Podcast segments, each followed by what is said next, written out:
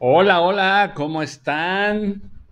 Bienvenidos al episodio número 13 de la Mesa Roja y hoy traemos invitadazos. Por ahí anda Oscar, que no creo, yo creo que ya se durmió, pero pues de una vez vamos a presentar al buen Juan Carlos Plasencia. ¿Cómo estás, Juan Carlos? Hola, ¿qué tal, Reinel? Buenas noches. Buenas noches, Oscar. Nos acompañas desde León, si no mal recuerdo. De León, Guanajuato, efectivamente. Muy bien. Y para la gente que no conoce a Juan Carlos Plasencia, es uno de los administradores del grupo de los Kansas City Chips de Facebook. El oficial, que muchos ostentan decir que es el oficial, pero no. Nosotros somos los oficiales. Y pues bueno, pues vamos a empezar. Creo que este Oscar ahorita regresa. Déjame apagar su cámara. Nos quedamos tú y yo.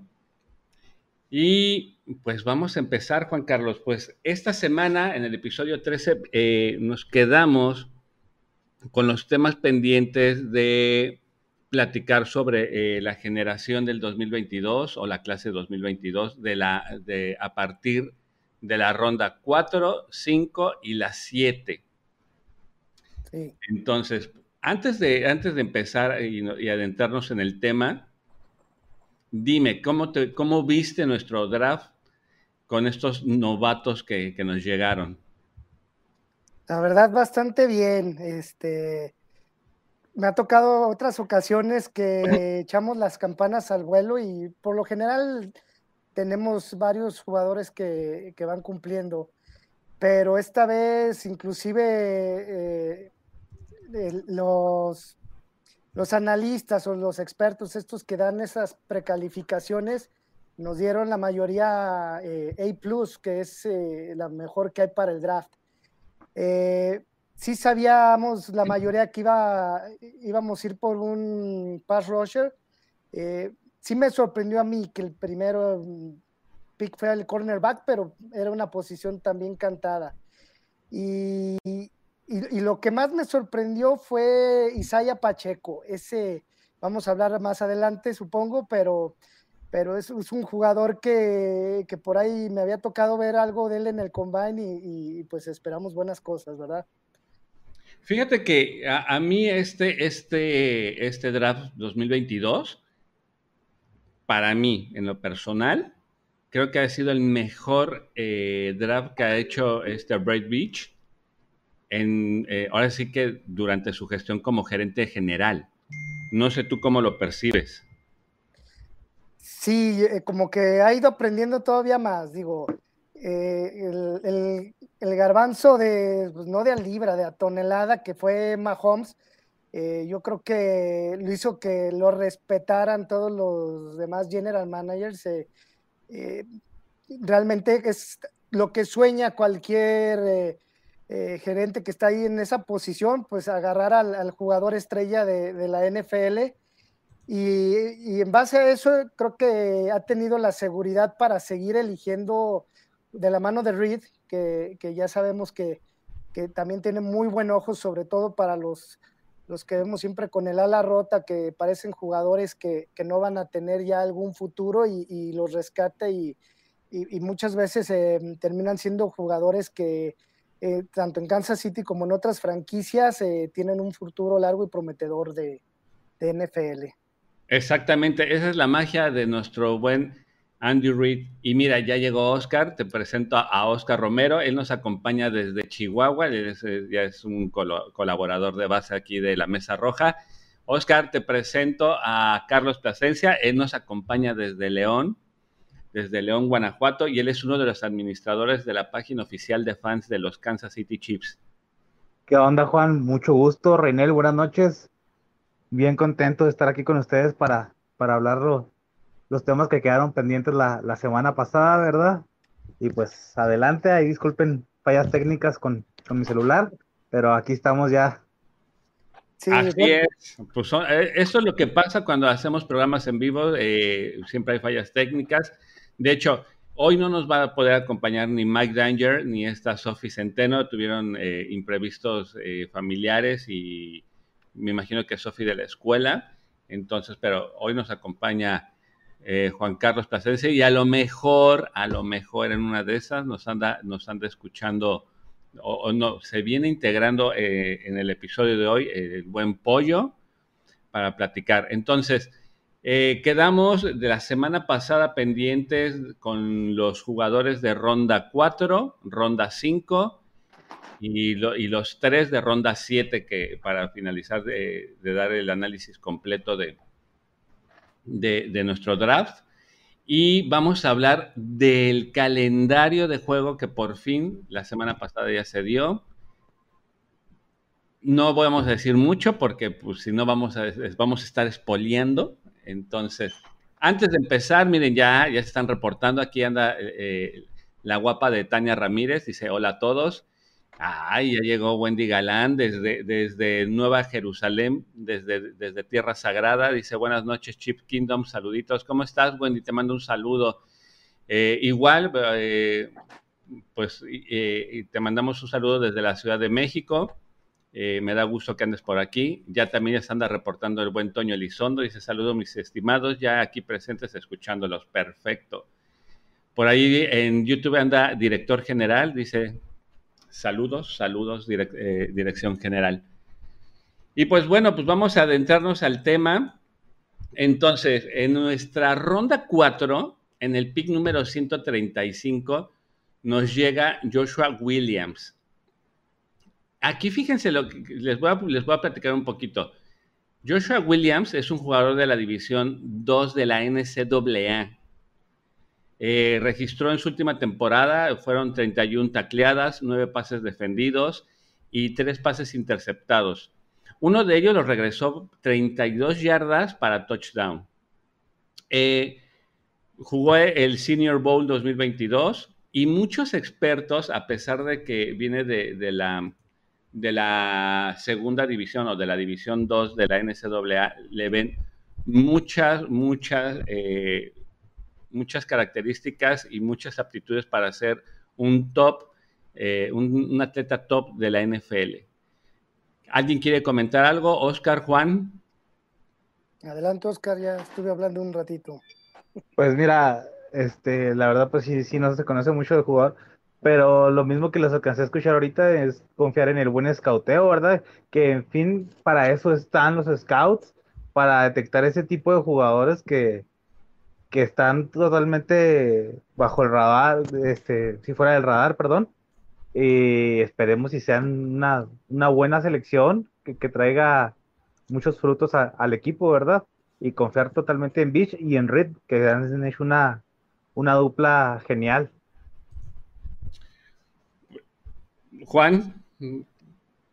Bueno, no, pues complementar que, que estas elecciones de pues de segunda ronda de, colegial, eh, normalmente pues terminan por, por cuajar muy bien. Eh, siempre hay como otro tipo de sinergia, o sea, jugadores que, no estaban contemplados para, para ser drafteados, para, para tener un futuro ya este, en un equipo de NFL, bueno, pues lo hemos visto con los mexicanos en otros equipos de como este Alarcón ahorita en, en Dallas, que a lo mejor es otro tema, pero, pero se, siempre se, habló muy bien de él. Y en este caso yo creo que, híjole, tiene más que ver el buen ojo de, Andy Reid y, de Beach para poderlo, pues vamos a verlo, muchos snaps, me imagino, algo así como, como, lo, como fue Bolton.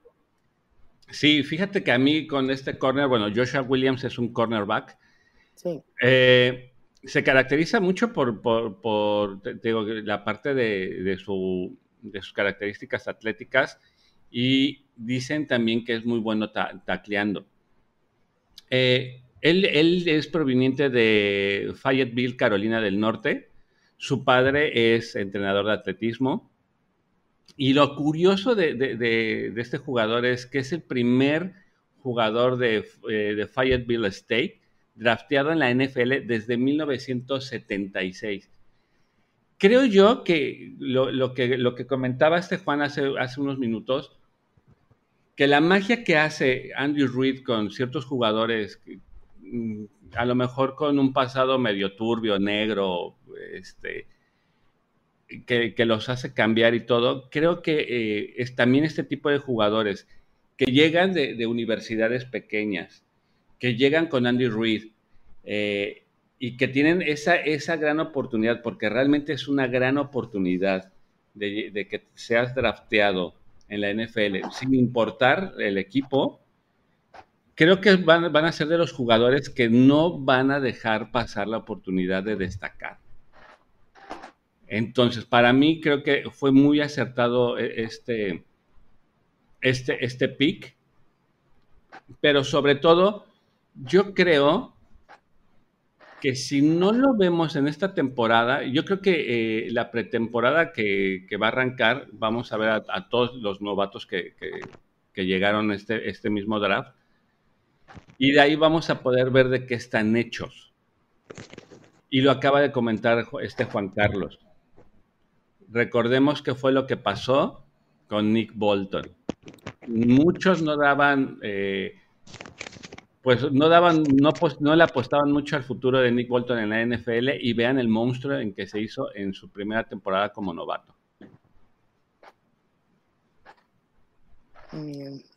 Ya cambiamos de fondo porque estábamos, estamos aquí en la oficina, pero. Ah, muy bien. Igual también eh, complementar poquito, Reinel, que mencionamos mucho lo del grupo oficial de Chiefs Kingdom. Eh, yo creo que más bien es el, oficial para los fans, porque eh, creo que a veces se confunde lo que es un, un, fanatismo de, de, me gusta hoy este equipo, me gusta después otro, y el que es realmente chief de, corazón, que quiere estar viendo las noticias, eh, viendo diferentes puntos de vista y no tanto por, por la moda o por estar hablando de, otras cosas, además de pues, la afición por nuestro querido equipo. Perfecto, sí, así es. Eh, es, el grupo oficial de, de fans sólidos, de fans que Digo, hay de todo, ¿eh? O sea, nos ha tocado ver muchas cosas ahí en el grupo, pero realmente somos un grupo muy tranquilo ahí en Facebook.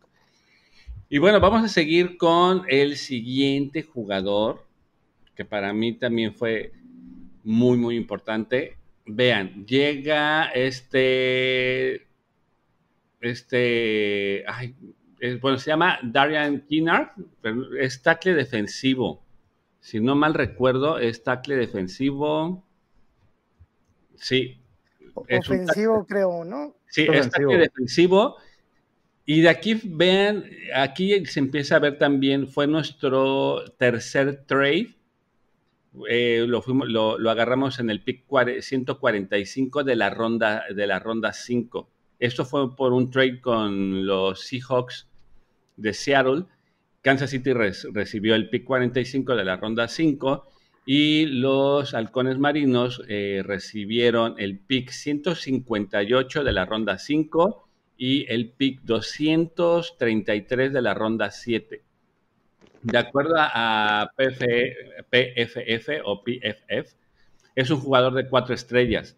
Lo ranqueó en la posición número 79 para el draft. Imagínense, o sea, es un chico que, que tenía mucho talento, estaba dentro del, estaba dentro del top 100 de jugadores eh, para, seleccionar y nosotros lo agarramos en el 145, o sea, era, era una pepita por ahí, una pepita de oro perdida. Eh, ¿Qué es lo que le, lo, que le, caracteriza, lo que le caracteriza, perdón, a Darian Kinnard? Bueno, que es muy buen bloqueador, eh, abre muy bien los carriles para, para las corridas. Eh, permitió solo una presión en sus últimos cinco juegos como, colegial. Eh, su calificación al inicio de, su temporada fue de, 80 puntos y terminó en 89.0, lo cual le dio la grandiosa oportunidad de jugar dentro del USA Army o American. O sea, es un, es un, es un chico que tiene muchas, muchas cualidades atléticas, físicas, Y creo yo que eh, a él, en esta parte, a este, a este tackle ofensivo, yo creo que sí lo vamos a estar viendo desde su primera temporada de novato. ¿eh? Algo me dice por ahí que va a estar. Bueno, de hecho, de hecho, él empezó como tackle y terminó como guardia. Y sabemos que este Andy Reid y este Eric Bienemy les encanta estar moviendo a jugadores en esas posiciones.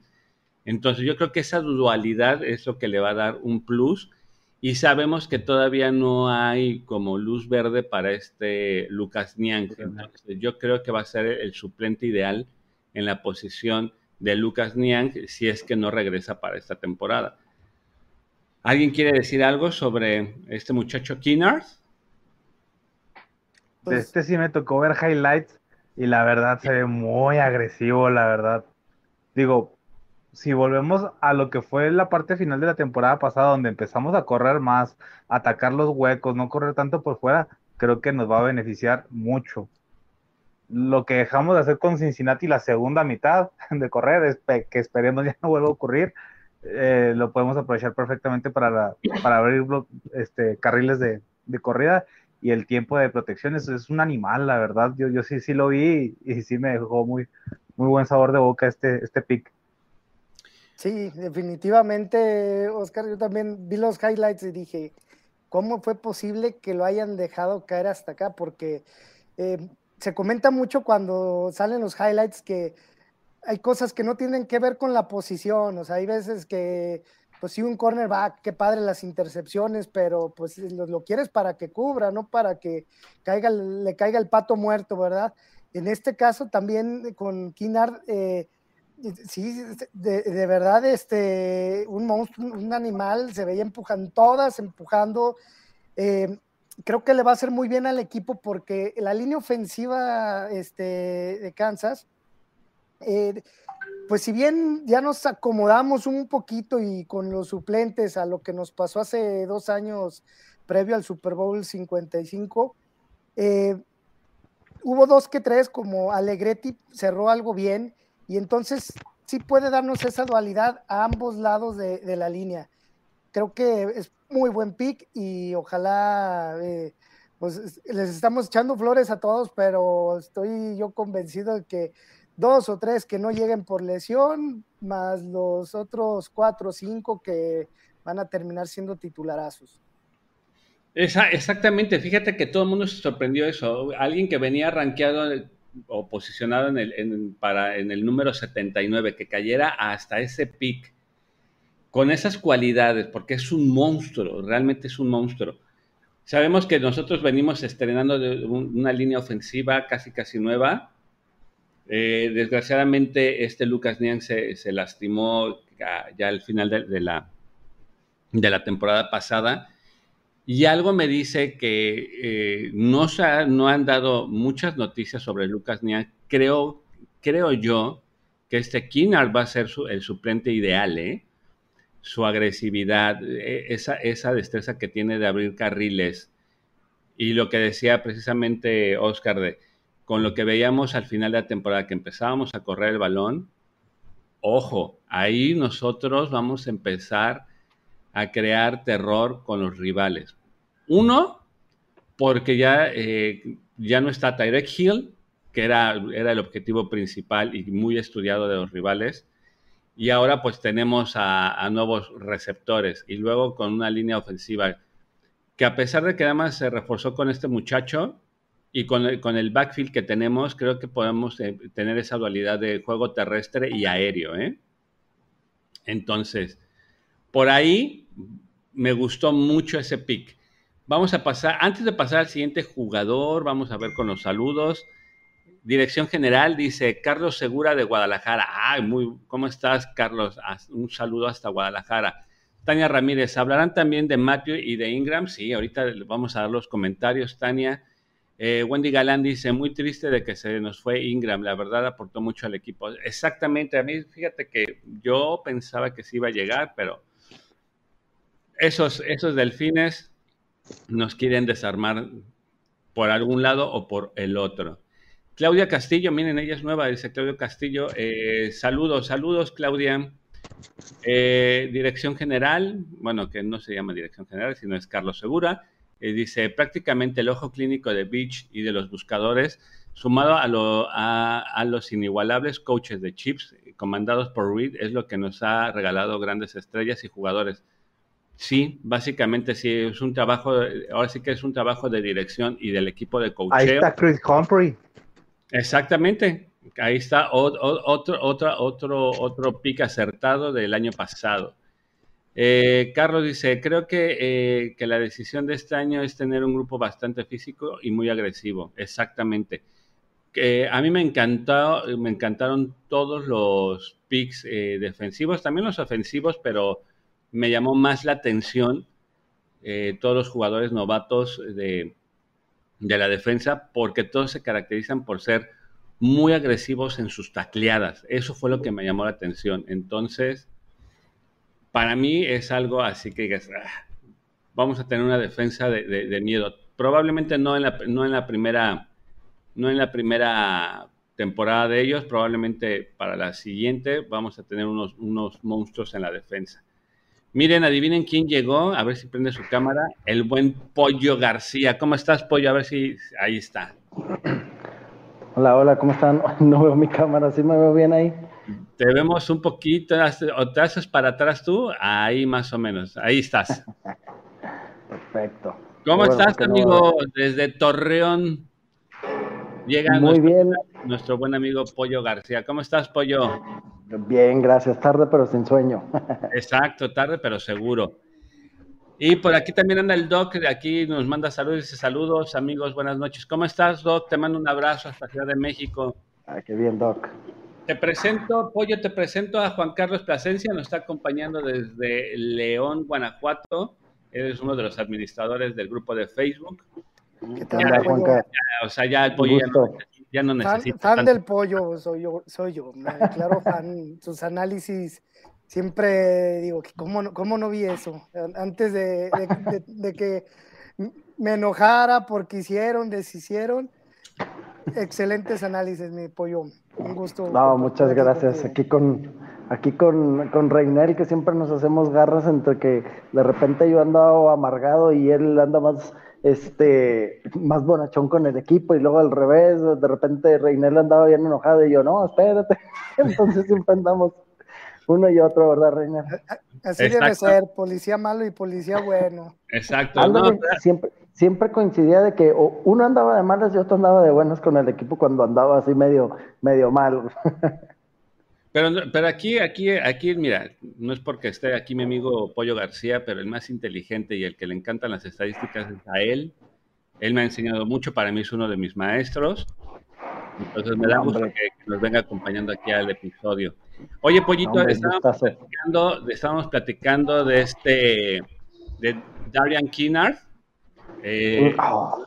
jugador que llegó en la ronda 5 en el pick 145. ¿Tú qué dices? ¿Te gustó o no te gustó? Me encantó, o sea, él estaba en, en, varias rondas, este, varios mock drafts, estaba como segunda ronda, y es más, y estaba como posible robo en primera ronda.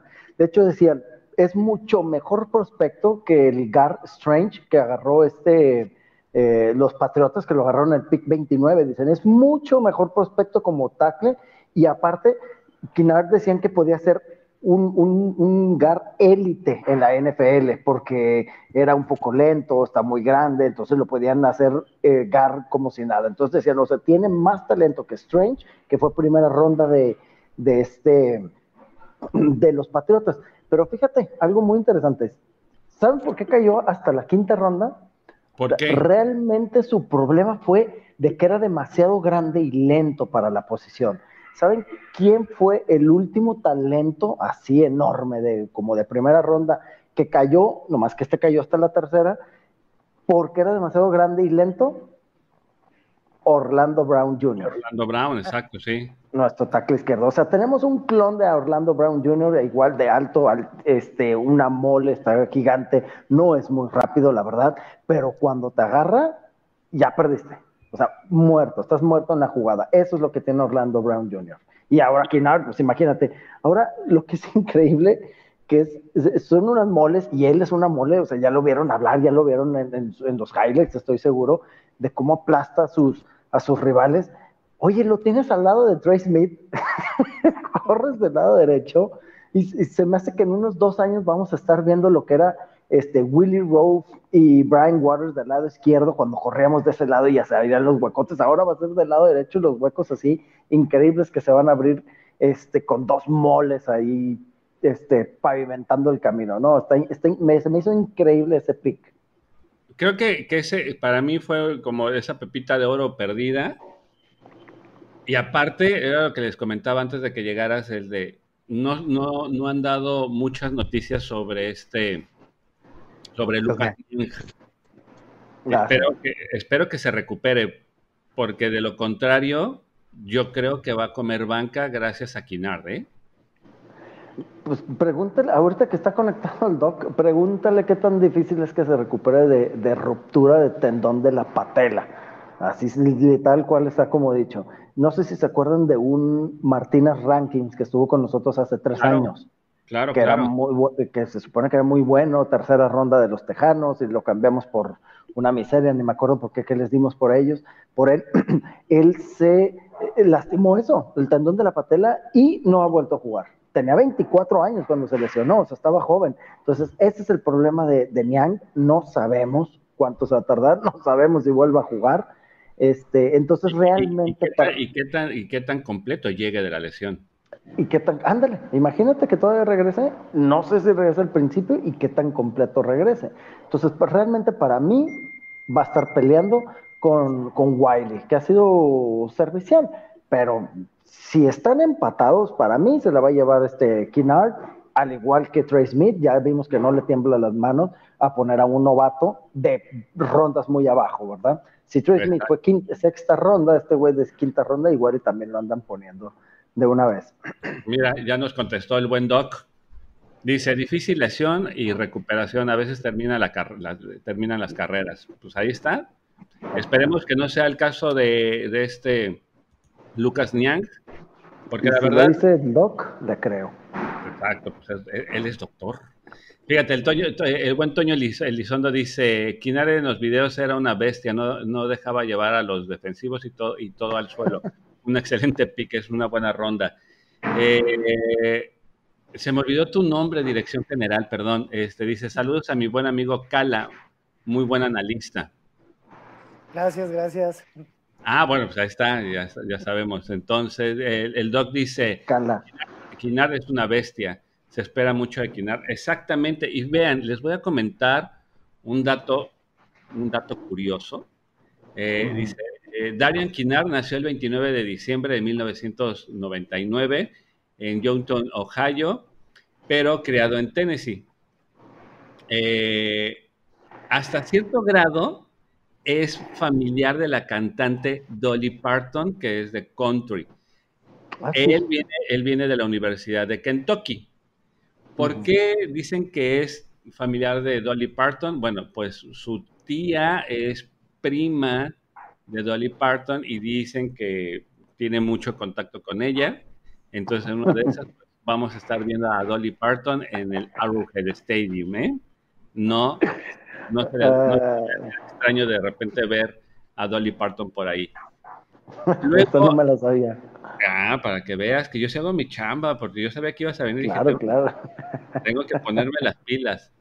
Y luego, fíjense, llegamos después de, de esta, de esta ronda 5 de esta ronda 5 de este, de este nos brincamos hasta la ronda 7, que ahí tuvimos, si no mal recuerdo, tuvimos tres, tres picks en ronda 7. El primero fue Jalen Watson, adquirido en el pick 243 de la ronda 7. Eh, dice, es un jugador de gran longitud y altura. Eh, que, que, eso le ayuda mucho a, a, cubrir mucho el pase en cualquiera de las zonas tiene una alta capacidad de tacleo, que era lo que les mencionaba. Casi todos los, los, novatos que llegaron a la defensiva tienen esa característica, muy agresivos en su, en su tacleo. En sus últimos 15 juegos solo permitió en una sola ocasión más de 45 yardas por pase. Eh, fue condecorado en dos ocasiones por la conferencia All Pack 12, después de registrar 13 tacleadas, dos pases desviados, un balón suelto cortado y uno recuperado durante la temporada 2020. ¿Alguien quiere comentar algo de este Jalen Watson? Adelante, Pollo. Pues fíjate, se parece mucho a, Williams, el otro corner que agarraron. Este, tiene más o menos las mismas características, alto, este, brazos largos, que yo creo que ya lo comentaron con McDuffie, que fue todo lo contrario. McDuffie es el primer corner desde el 2010 que seleccionan en primera ronda con los brazos de 30 inches. O sea, no me pregunten por qué es eso, pero o sea, realmente le dan importancia los, los, los de la NFL este, a eso, ¿ok? O sea, normalmente están, hay estadísticas de que no son tan buenos los corners de ese tamaño. A mí no me importa, o sea, ves a Tyron Matthew y tiene los brazos cortos, este, y pues pedazo de jugador que fue, ¿verdad? Ahora todo lo contrario a, a, McDuffie. McDuffie es el prototipo slot y ellos son los prototipos eh, que le llaman boundary corners, que son los corners de afuera, ¿verdad? Miren, 6'2 tienen buena velocidad, los dos corren 4.51, 4.52, no me acuerdo cuál de los dos este, corre eso, pero es 4.51 y 4.52. Altos, brincan bien, este, son buenos en press, los Chiefs juegan mucho press, acuérdense, siempre están abajo, que era lo único bueno que tenía Charvarius Ward. Este, entonces, o sea, tú ves ahí de que ya saben a lo que van, o sea, vieron el prototipo de corners, se les fueron los corners altos. Eh, ¿Qué pasó con, con este eh, Jamar Chase, nos, agarró, cachó los pases arriba, o sea, necesitábamos esos corners altos. Entonces, se me hizo una buena selección, no lo vamos a ver esta, esta temporada, estoy casi seguro. Es más, realmente espero que no juegue esta temporada, porque si juega es que algo pasó con los corners titulares. Eh, entonces, pero se me hace muy buen talento para, para desarrollar. Ahora, Beach, lo que mejor tiene, lo que mejor ha mostrado en, en toda su carrera con los Chiefs, es que tiene un ojo increíble para agarrar corners este, de, bajo presupuesto, ¿ok? O sea, Fenton fue quinta ronda y es titular, Charvarius Ward fue un drafted y lo cambió por una basura que era este, Eringer, un, un guard, eh, fue titular y jugó bien hasta cierto punto. ¿Cómo se llama? Este, Kyle Puller lo cambió por este, Smith, o sea, todos los corners que, que hemos tenido, eh, Will Smith, que es una bestia cuarta ronda, todos los corners que hemos tenido han sido picks muy bajos. Entonces, si tú me preguntas a mí, ¿a quién confío que más vaya a, jugar bien con los Chiefs? Son estos dos corners, porque son el, la, ¿cómo se llama? El punto fuerte de Beach en el draft. Oye, se te olvidó a mi muchacho Sneed, ¿eh? Me hiciste lo decir. No, me andes ninguneando, por favor, a Sneed, ¿eh? Ahí te lo encargo, nada más. Oye, y mejora mucho el cuerpo de corners en estatura, porque Fenton era chaparrito, este, el único alto era, era Chavarius. El mismo Matthew era muy chaparrito, el safety este que, seleccionamos en qué fue en segunda o tercera ronda es muy alto también. Entonces, sí, sí hicimos mucho énfasis en, la altura y en lo físico. Bueno, y si nos vamos más atrás, Marcus Peters también talentazo. Exactamente. y fíjense que y lo que tiene, y lo que tiene Watson es, como lo, acaba de decir el pollo, es muy alto.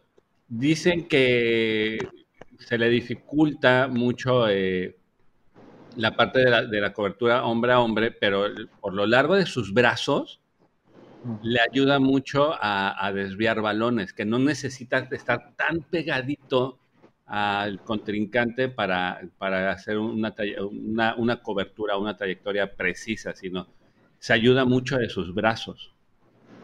es lo que era Richard Sherman. Richard Sherman parecía que ya lo habían quemado, ya se lo habían llevado por lo alto que está. Richard Sherman mide lo mismo que este, el de cuarta ronda que agarramos Williams, 6'3, y de repente brincaba y brazos larguísimos y atrapaba el balón o lo bateaba. Dices, ¿de en qué momento saltó? Esa es la ventaja de corners tan altos como, como estos dos que agarraron, ¿verdad? Williams y Watson. Exactamente.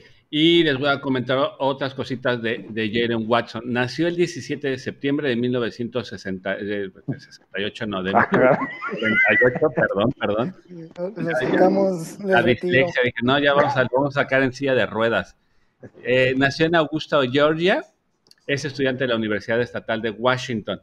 Aquí fíjense que viene esa parte importante. Él sí viene de, de la Universidad de Washington, pero no inició eh, su, su, su, carrera como, como jugador eh, de la NCAA en Washington. Él venía de una escuela más chiquita, había firmado o eh, lo habían prospectado también con, eh, con LSU y prefirió irse a Washington.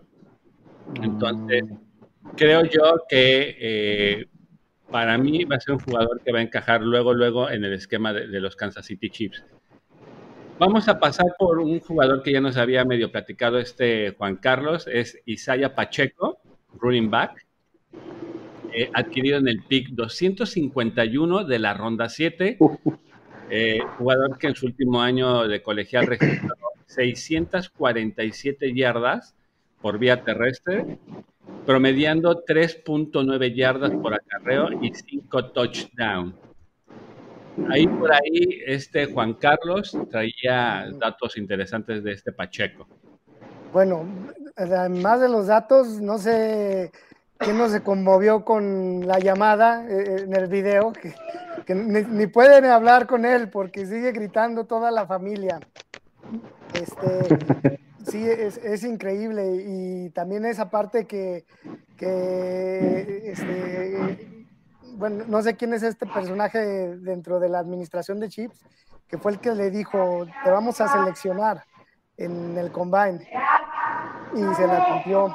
Yo creo que este jugador, eh, viéndole sus características físicas y viendo sus highlights, creo que es como si fuera un Karim Hunt, o sea, en cuanto a la habilidad. Y, y, también la capacidad de, de atrapar pases. Eh, yo le, le, le, vi bastante buenas manos. Eh, también este, corrió creo que en 4.29, ¿no? no sé cuánto corrió. 37, este, sí. 4.37. Que fue el más rápido. Sí.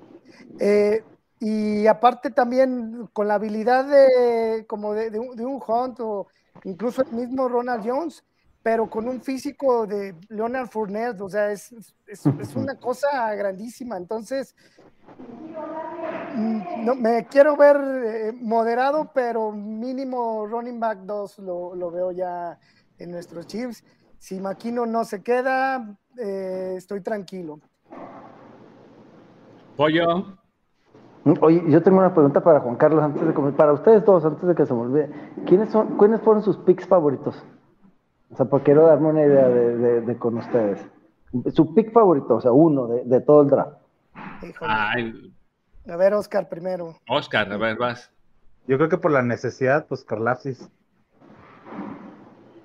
Ok, sí. es buen pick. Yo me quedo eh, igual con Carlafis. Bueno, es que es primera ronda y, y, y, siempre pues luce muchísimo más. Sí, también Karlafkis, pero yo me voy hasta Isaiah Pacheco por el por, por, lo que creo que nos va a dar contra lo que era la competencia que había en, en running backs. O sea, es, es eh, no está rankeado alto porque prácticamente claro. esos jugadores que tienen tampoco, no recuerdo muy bien en, en, qué división o conferencia de colegial juega, pero no, no tuvo este, este tantos partidos como para lucirse, como para que lo, lo vieran. O sea, de hecho, pues, los highlights hay veces que son tres o cuatro del mismo partido, dices, pues, pues, con poco enseño mucho. Entonces, me quedo con Pacheco. Y fíjate, y, y todo lo que dijiste, dilo, dilo. Pero, pero, mi segundo pick, ¿saben quién es el, o sea, para mí después de Karlaftis? ¿Quién? Leo Chenal. Sí, ya sabía. Claro que yo sabía que iba a ser tu favorito. Yo creí que iba a ser tu favorito arriba de Carlaftis. No, es que Carlaftis es un monstruo, ¿eh? Sí, o sea, sí. Carlaftis era el de. Yo, yo creo que, que, que, la administración y la dirección de, de, de, de, los chips sabían de que había una gran posibilidad de que no se quedara Ingram y entonces Ajá. puede, yo creo que por eso se fueron por Carlaptis. Pero la actividad de, de este Leo Chenal es una bestia. O sea, lo que tiene de tatuado de que dice Death Row, sentencia de muerte. O sea, dices, no, es, es, el linebacker perfecto con eso. Este, el tamaño, la velocidad, la agilidad que tiene. Tiene uno de los mejores este, desde el 2008 para acá. Creo que es el cuarto linebacker físicamente más completo de, de, del draft, desde el 2008 para acá. O sea, imagínate, es una bestia. Eh, yo me quedo con lo que, lo que dices, Juanca de, Pacheco, sobre todo donde lo agarraron. Carla es una bestia, sí, claro, pero pues fue primera ronda. Es lo que dicen, los Jets tuvieron super draft. Pues sí, pero tenías una cuarta ronda y una décima ronda y luego soltaste el 26 para agarrar a, este Johnson. Pues es más fácil hacer, hacer más con más. Es como dicen, haces dinero con dinero, ¿verdad? El chiste es hacer más con menos. Los Chiefs pues no tenían menos. Y déjate las primeras rondas, lo que hizo Chiefs abajo, eso es increíble, sobre todo con Pacheco. En la séptima ronda agarraron un, corredor con ese tamaño, como lo dices, que se parece a, Hunt y tiene algunas este, cosas como hasta Jamal Charles, fue el corredor más rápido del draft de 4.37. No fue tan ágil, pero es una mole, o sea, es una bestia, 2.15 pesa este, no está flaquito, Jamar Charles entró de 1,80 a 1,85 libras, algo así, o sea, ve la gran diferencia y, tenían velocidades similares, porque Jamar Charles tuvo más o menos eso en las 40 yardas, no estoy diciendo que sea igual de rápido que Jamal Charles, pero sí, este, por lo menos en las 40 yardas, sí. A mí me encantó el pick de Pacheco, este, decías lo del equipo, interesante, eh, jugaba, eh, jugó en Rodgers, que está en una división muy difícil, una conferencia más bien muy difícil en, en este, ahí en Estados Unidos, en colegial, y lo que decían mucho de él es que tenía una muy mala línea defensiva. Y si ven los, los highlights, tenía que a veces romper una tacleada y luego se pelaba. O sea, rara vez era de que veía el hueco limpio y se pelaba. O sea, es lo que decían, que aprovechaba mucho las oportunidades que tenía por eso tiene 3.9 de yardas por acarreo, que es realmente no es un buen número para, para ser alguien en colegial, pero luego lo ves, que iba contra grandes defensas y tu línea ofensiva era mala, dime qué va a hacer con la línea ofensiva de los Chiefs junto con Kinnard bloqueándole y haciéndole los boquetes. Eso va a ser increíble. Y lo otro interesante que decías, Juanca, que es muy bueno con el pase, muy bueno cachando. No y otra, una cosa que les faltó, es prácticamente en este momento, cuando pise este, el pie en el terreno de juego, el mejor protector de pase de los corredores. Eso te pone en tercer down automáticamente, porque proteges bien por, al pase, que no lo hace bien ni Ronald Jones ni este Edward Siller, y aparte cachas bien la bola, estás dentro de una tercera oportunidad, ya tienes un, ya tienes un cupo en el, en el, en el juego. Y fíjate, aquí lo que decía Juan Carlos, que decía, si no contratan a este McKinnon, bueno, McKinnon ya creo que ya fue firmado por, por Arizona, ¿eh? ¿Ah, sí? Ok. Si no me recuerdo, creo que ya fue firmado por Arizona. O estaba entre Arizona y, Pittsburgh. No recuerdo bien cuál, cuál, cuál, era de los dos, pero había ido a, visitar a los dos equipos. y luego les voy a platicar más de, de Pacheco. Isaiah Pacheco nació en el, año 2000 en Vineland, New Jersey. Tiene dos hermanos. Fíjense, esta parte es muy importante. Eh, tiene dos hermanos, Boys y Celeste, fallecidos en 2016 y 2017. Lo que decía el Pollo ahorita, eh, él estudió en Roger Scarlet Knight, una escuela muy pequeñita, y que pertenecía a la liga, es una liga estudiantil de, eh, gente afroamericana. Y me, da, me da risa porque hay una anécdota que, que dicen que en su primer touchdown que, hizo como, jugador ya universitario, corrió eh, eh, hacia el touchdown, se acercó a las gradas y lanzó besos. Entonces todo el mundo decía, ah, le está lanzando besos a su mamá. Y cuando baja su mamá y su papá le preguntaban que por qué lanzaba besos, decía que porque, eh, dice, no, no, no eran, no eran para mi mamá, eran para mis hermanos, dice, porque mi hermano me inculcó el amor al fútbol y mi hermana era la que, la, que siempre creyó en mí y era la, que impulsaba a que, a que siguiera corriendo y jugando. Entonces, es un jugador que llega con muchas, muchas ganas de hacer trayectoria e historia dentro de la NFL y como profesional. Entonces, es algo para, mí, o sea, dentro de, dentro de, este draft que, que, que, acabamos de vivir, creo que tenemos muchos jugadores con historias que le dan como ese sabor al de le van a echar ganas. O sea, Carlaftis es, es huérfano de papá. Eh, ¿Quién más? Déjenme acordarme quién más. Eh, este. Chanel, que son 16 hermanos. Este, Chanel, que tiene 16 hermanos. Tiene Creo que McDuffie también tiene un hermano muerto, que estaba el 22, me parece, algo así. Su hermano mayor falleció cuando, cuando, cuando, llegó a la, cuando, llegó a la universidad, él sin pedir el número, cuando llega al, vestidor eh, le dan el jersey número 22, el mismo, hermano. Número, el mismo número que usaba su hermano. Entonces, desde ahí él dijo, esta es una señal que voy a hacer cosas grandes. Pensé que aquí en Kansas City le iban a dar el 22 que trae este Thornhill. Juan Thornhill, pero pues no, le dieron el 21, ¿no? Pero esos pequeños datos de que tú dices, la historia de vida y toda todo su background de repente les ayuda mucho a que quieran hacer cosas grandes dentro de su vida como profesional. Y ya por último, nos vamos con el último pick de nuestra ronda 7. El pick 259 llega Nassim Johnson.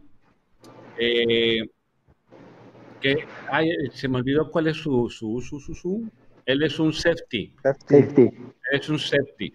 Eh, Nassim Johnson dice en su última, en su última, en su última temporada eh, promedió 67 tacleadas, 5 pases desviados, 2 intercepciones, 2.5 tacleadas para pérdida y fue, fue galardonado en el All Conference USA. ¿Quién se quiere aventar algo extra de este Nassim Johnson? ¿Alguien trae algún dato? Él se me hace que va a ser totalmente practice squad porque la verdad, de hecho, en lo que estaba viendo, batallé en encontrar cosas de él que yo nunca lo había escuchado ni nunca había visto nada y lo único que veo es de que simplemente es físicamente muy, muy apto, es este, rápido, no es muy alto, él mide como 5'11", este, pero es muy rápido, brinca, ágil, entonces dicen que puede ser una muy buena estrella para equipos especiales. La única manera que se quede como titular, no como titular, pero en los 53 es porque sea un as en, los equipos especiales, que ahí tenemos un problema en este año, a ver cómo, cómo lo van a resolver. Yo creo que lo van a resolver con pura defensiva. Exactamente, yo creo que a, este Nassim Johnson yo lo veo más en, equipos especiales, ¿eh? O sea, sí. tiene mucha posibilidad de quedarse en el practice squad, pero si se llega a quedar en, en, el, en el último corte, lo vamos a estar viendo en equipos especiales. Equipos especiales. Sí, sí fue talón de Aquiles eh, esta temporada y normalmente los Chiefs siempre son de los mejores en equipos especiales. Inclusive por ahí está una temporada a finales de los 80, no recuerdo cuál, que dicen que gracias a eso se, este, se llegó a playoff y todo. Eh, y el único touchdown que íbamos a meter nos, nos lo quitaron en Cincinnati también. Cierto. Entonces, pues bueno, por lo menos alguien que no ponga las manitas en la espalda innecesariamente, y yo creo que ya se puede quedar en ese roster. Exactamente. Falta, falta Ross, que, que si bien no, no es un pick de, del draft, es como Espérame, que hubiera sido. Oscar, espérenme. Oh, que la les voy a comentar algo de Nassim Johnson. Nassim Johnson nació el 17 de julio de 1998 en Martinsburg, Virginia, y estudió en la Universidad de Marshall, muy conocida por la película que protagonizó Matthew McConaughey, de We Are Marshall. Entonces, mucha gente lo ubica por, por, la universidad. Y entonces, eh, de ahí yo me quedo muy, muy tranquilo y muy contento con este draft. O sea, para mí, o sea, lo que les comentaba al inicio del episodio es, eh, del lado defensivo tenemos muy buenos tacleadores. algo que de repente nos empezó a fallar en la última temporada. Pregúntenselo a Sorensen, que ya no está. Y, y Niman. Y a Niman. Entonces, yo me quedo muy, muy, muy, muy, muy, muy contento. Y ahora sí, Oscar, después de, del draft llegan los, los novatos undrafted. Espérate, iba, iba a cerrar con algo ya. Ahora yo de la.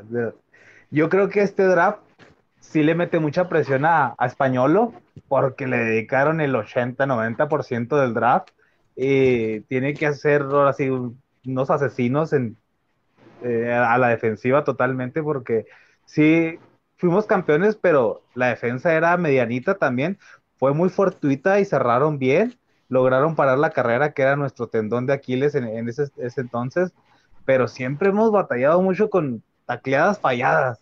Tenemos la tacleada atrás de la línea de golpeo y se nos va 15, 20 yardas.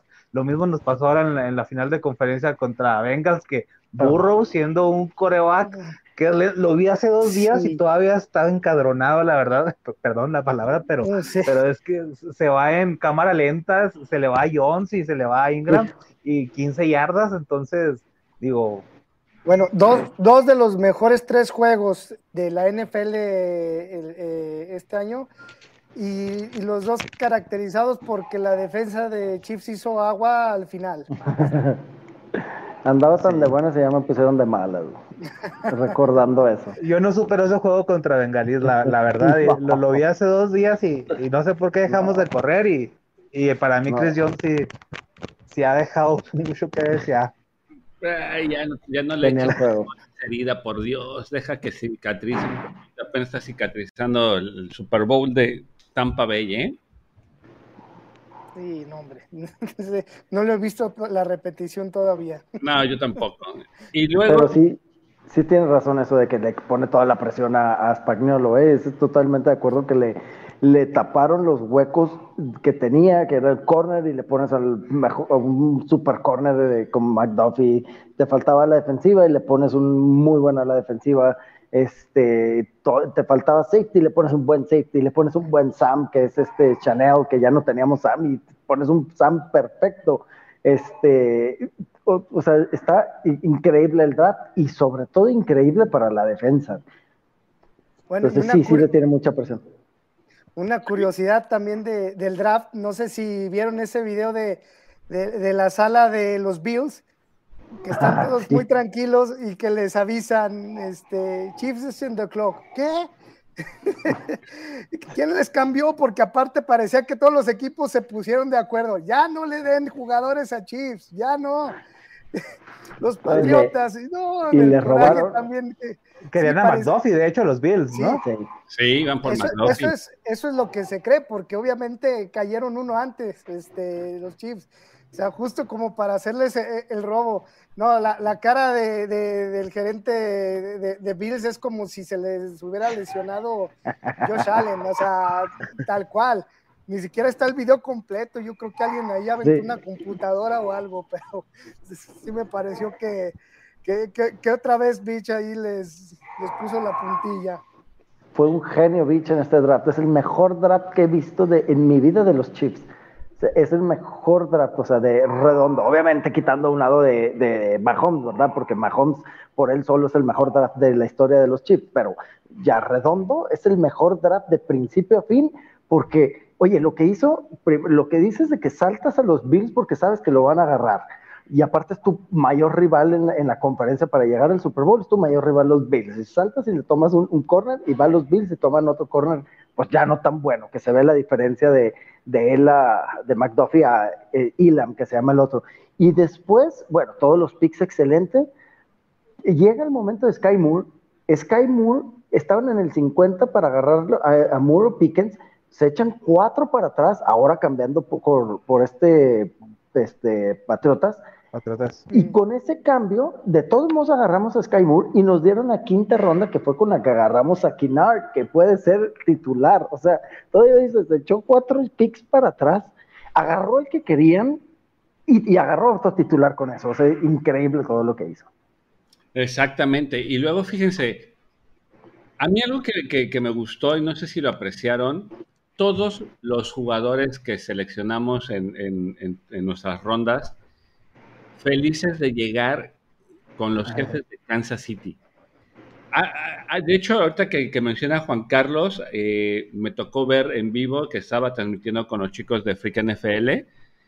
Eh, me tocó ver en vivo eh, cuando selecciona al, al, hermano de este de Cook, el corredor. Ah, La rabieta que hizo, ¿eh? De que no le gustó quién lo seleccionó y estaba así que dices, ok, creo que no le gustó mucho llegar a este equipo. Entonces... Y Williamson con Leones. Sí, llegó con Leones, ¿no? Digo, bueno, ¿quién va a estar? No, otro. Sí, el otro Williamson con Leones también enojado. no, man. Sí. Pero a, final de cuentas es el de, me quedo tranquilo porque todos los jugadores al momento de recibir la llamada estuvieron muy felices. Sí, hay uno vas, vas, con un candidato a, ganar el Super Bowl, claro que van felices, aunque, aunque vayan de banca, pero van felices. Hay uno de los de séptima ronda, no recuerdo cuál, que, que, dice, no, yo, yo volteé a ver y era la de Kansas, y yo así le decía a todos, es la de Kansas, es la de Kansas. O sea, tan emocionados y, yo creo con, con, razón, nos emocionamos nosotros, imagino ellos. Moore fue lo que dijo Sky Moore, lo primero que dijo, no puede ser, voy a cachar pases del mejor quarterback de la liga. Así fue lo primero que dijo. Le preguntó, ¿estás feliz? Me dice, ¿cómo no voy a estar feliz si voy a cachar pases del mejor quarterback de la liga? Exactamente, entonces ahí vean. Después de esto viene lo que ya vienen preguntando por aquí, los undrafted, los agentes libres undrafted de, de, los novatos. Creo que escogieron a 5 o 6, pero de esos 5 o 6 hay, hay, un nombre que, que, empezó a robar cámara y es el que menciona este Toño Elizondo. Primero les, les, voy a leer los comentarios. Dice este Toño Elizondo. ¿Qué opinan de Ross, el, el wide receiver que llega de Clemson? Una belleza, la verdad. Corles, Hola, buenas noches a todos. Por favor, Pollo, ¿podrías dar su opinión de Justin Ross? ¿Sí crees que pueda competir y, ganar un, eh, y ganar un lugar en wide receiver titular? Si tiene altas expectativas en él. Eh, Tania Ramírez dice, muy de, muy de acuerdo con Oscar, ahora que ya, que ya ha pasado el draft, empieza el trabajo de los coordinadores defensivos y el de Kansas City tiene una enorme tarea por delante, exactamente. Por ya llegó también Hermo por aquí. Buenas noches, grupo. ¿Cómo estás, Hermo? Eh, debe, demostrar la capacidad para manejar todo ese talento y encaminarlo en un juego efectivo, dice Tania Ramírez. De, los jugadores son drafted, pues obviamente ya lo dijeron, Justin Ross, el wide receiver de Clemson, que era el wide receiver 1 antes de este Ay, se me fue el nombre de, este Cincinnati, de este. Chase, Jamar Chase. De Jamar Chase. Llega con nosotros, viene con, viene con un puntito ahí, eh, una piedrita en, el arroz, que viene con una lesión de, columna, si no mal recuerdo. Y, es una, y es una lesión congénita, ¿no? Sí, sí, a ver si ahorita sale el doc y nos explica un poco, pero lo, lo que vi es que, mira, te voy a decir la verdad yo soy súper fanático de, Clemson y ya te había platicado que hasta yo creí que íbamos a agarrar a Deshaun Watson en vez de Patrick Mahomes y me, pues no me molesté, pero realmente quería a Watson y bueno, esta es otra historia. En ese, en ese campeonato, que, donde jugaba Watson todavía, jugó increíble este Ross. O sea, fue un, una bestia Ross en, esa, en ese campeonato que dices, güey, va a ser el mejor receptor de la liga, va a ser el mejor receptor de, toda la nación. Empezó la segunda temporada muy bien, eh, perdón, las prácticas, o sea, lo tenían catalogado como la siguiente este, talento generacional, que le dicen el talento generacional a, cuando está todavía más arriba que la elite, ¿verdad? Llega en el entrenamiento, le dan un mal golpe, lo van y lo revisan, le dice, bueno, pues es un, pues me duele tantito, como cualquier golpe. Y a punto de entrenar, de salir a entrenar, llegan y le hablan a las oficinas del coach y llega con el, estaba el coach, el este, médico, estaba su mamá por vía Zoom y no me acuerdo quién más, pero pues unos importantes. Y le dijeron, ¿sabes qué? Tienes esto y pues probablemente no puedas volver a jugar. Y ya empezó todo ese proceso de recuperación, algo tiene no sé exactamente en las vértebras aquí en el cuello, ya le hicieron una operación, todos los doctores le decían que no podía jugar, ya después vio otra segunda, tercera, cuarta, quinta este, opinión, y ya lo dejaron jugar. Entonces empezó a entrenar y lo que son las cosas, duró un año sin jugar, al siguiente año ya cuando estaba regresando, ya cuando estaba el COVID y todo, iba a entrenar y le dio COVID y no pudo entrenar. Entonces duró toda una semana y garra sin entrenar y ya cuando regresa le pesó muchísimo. Entonces estaba batallando mucho con el COVID, este, eh, pues se sentía pues, con todo, todo lo que ya sabemos, ¿verdad? Y después ya empieza a jugar bien y empieza a retomar nivel y se rompió un, una, parte de, del, del, del, ese del metatarcampeano, no me acuerdo ni cómo se llama de ahí, de los dedos del pie, ¿verdad? Entonces duró esa más entonces duró toda la temporada este, con esa molestia y no se veía entero. Entonces, ese es el problema que muchos están diciendo, de que no, ya no trae nada. Oye, tiene 22 años, a los 22 años te recuperas de las lesiones como si nada. Sí traía y sí dijo, me costó al principio ir por balones al centro porque agarrabas el balón y ya sentías el golpe y no me sentía seguro. Dice, pero a manera de que empezó a, sentir golpes fuertes y, y decir, oye, me golpearon muy fuerte, no me pasó nada, empezó a agarrar mucha confianza. ¿sí? Y de hecho, te, digo algo, a mí me operaron de la columna, me quitaron un disco y los primeros juegos jugaba yo con miedo. Y a, manera de que me iban golpeando fuerte, o sea, un golpe directamente en la espalda que me dieron y me levanté y no sentí nada, y dije, oh, mira, sí puedo. Entonces, eso es, o sea, sí sientes el miedo, aunque no seas miedoso, poco a poco se le fue quitando. Entonces, ahorita, yo sí espero que, lo dijo Reed, se ve que todavía está un poquito, eh, ¿cómo se llama? Cauteloso. Eh, sí, ajá, y, que está fuera de ritmo, pero poco a poco va a ir agarrando. Tiene el talento para ser el titular, para ser el receptor número uno que busca, que ha buscado este, los Chiefs en todo, pues desde que está Tyreek Hill. O sea, siempre decía, Tyreek Hill es alguien que va largo y necesitamos a alguien como era Sammy Watkins, pero por las lesiones pues nunca lo dejó, ¿verdad? Sí tiene el talento para ser titular, tiene el talento para ser el X, que le llaman ahí, que para ser siempre el externo, este, pero pues ya nomás es espero que, no tenga ninguna lesión ni ninguna eh, pues golpe fuerte ahí que me, lo va a echar para atrás, porque yo no sé realmente si pueda este, lesionar más adelante. Lo que sí es de que Kansas tiene uno de los mejores staffs médicos de la liga, entonces está en buenas manos. Y mira, aquí ya nos, contestó el buen Doc.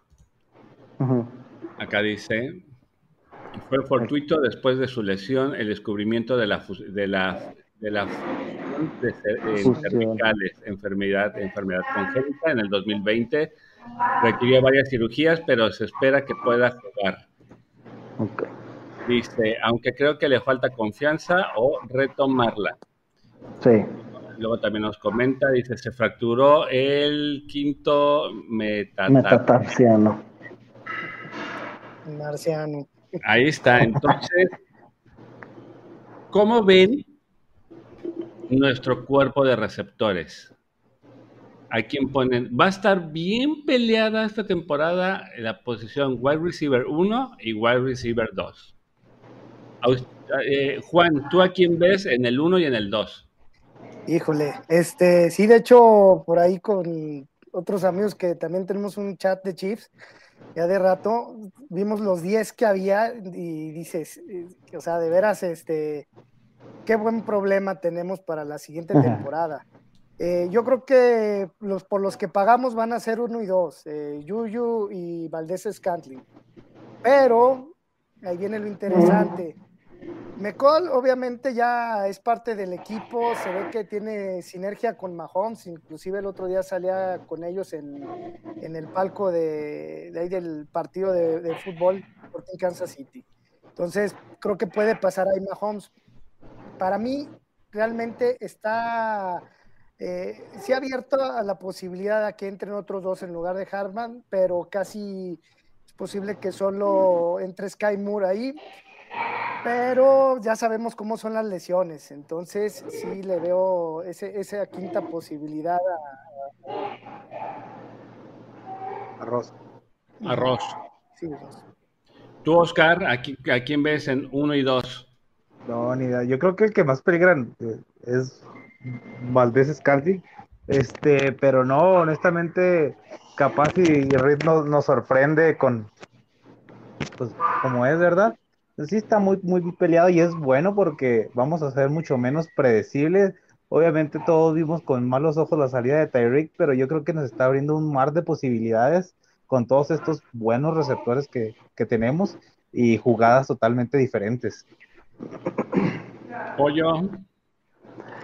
Fíjate que yo veo algo que, que, me gusta y que no veo un claro 1, ni un claro 2, ni un claro 3. O sea, yo veo un que tienen claro que cada uno tiene unas características diferentes y que se acoplan a la perfección con nosotros. O sea, tienes Valdés Cantlin que sí, se nos fue este Hill, que era el número uno en pases de más de 25 yardas en los últimos este, cuatro años, pero llegó el número dos de la liga, que es Valdés Cantlin, en los pases de más de 25 yardas. Entonces, él nos va a tirar la cancha, mide 6'4, lo pones afuera.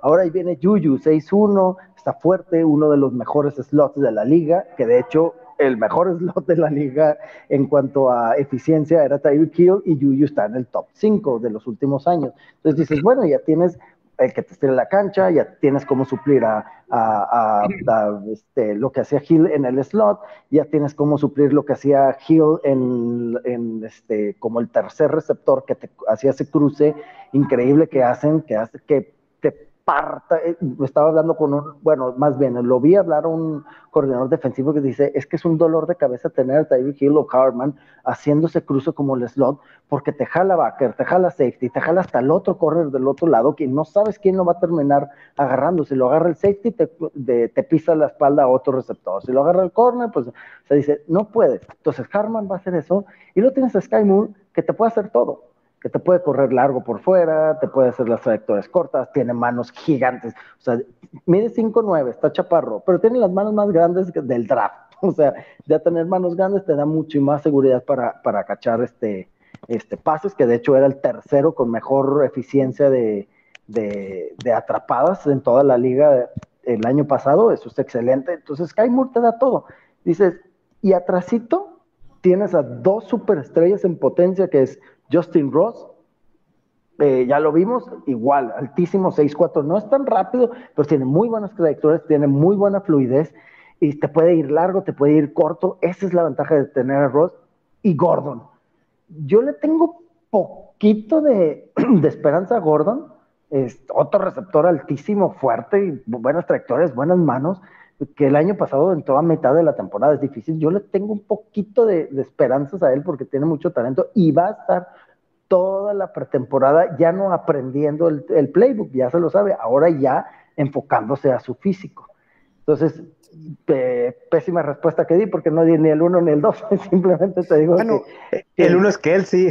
Sí, exacto, era lo que iba a complementar, o sea, y es top 5 en receptores, o sea, es un tight end que podía ser eh, claramente el mejor receptor de la liga en promedio por yardas, o sea, es, un monstruo. Entonces, el, que llega atrás de él, o sea, no importa que, tenga WR, o sea, va a ser dos.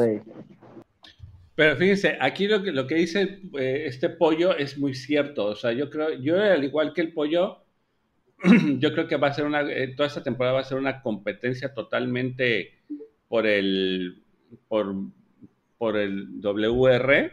Dejen poner otra vez al pollo que se desconectó. Ahí está otra vez el pollo. Ah, disculpe, que se fue la luz.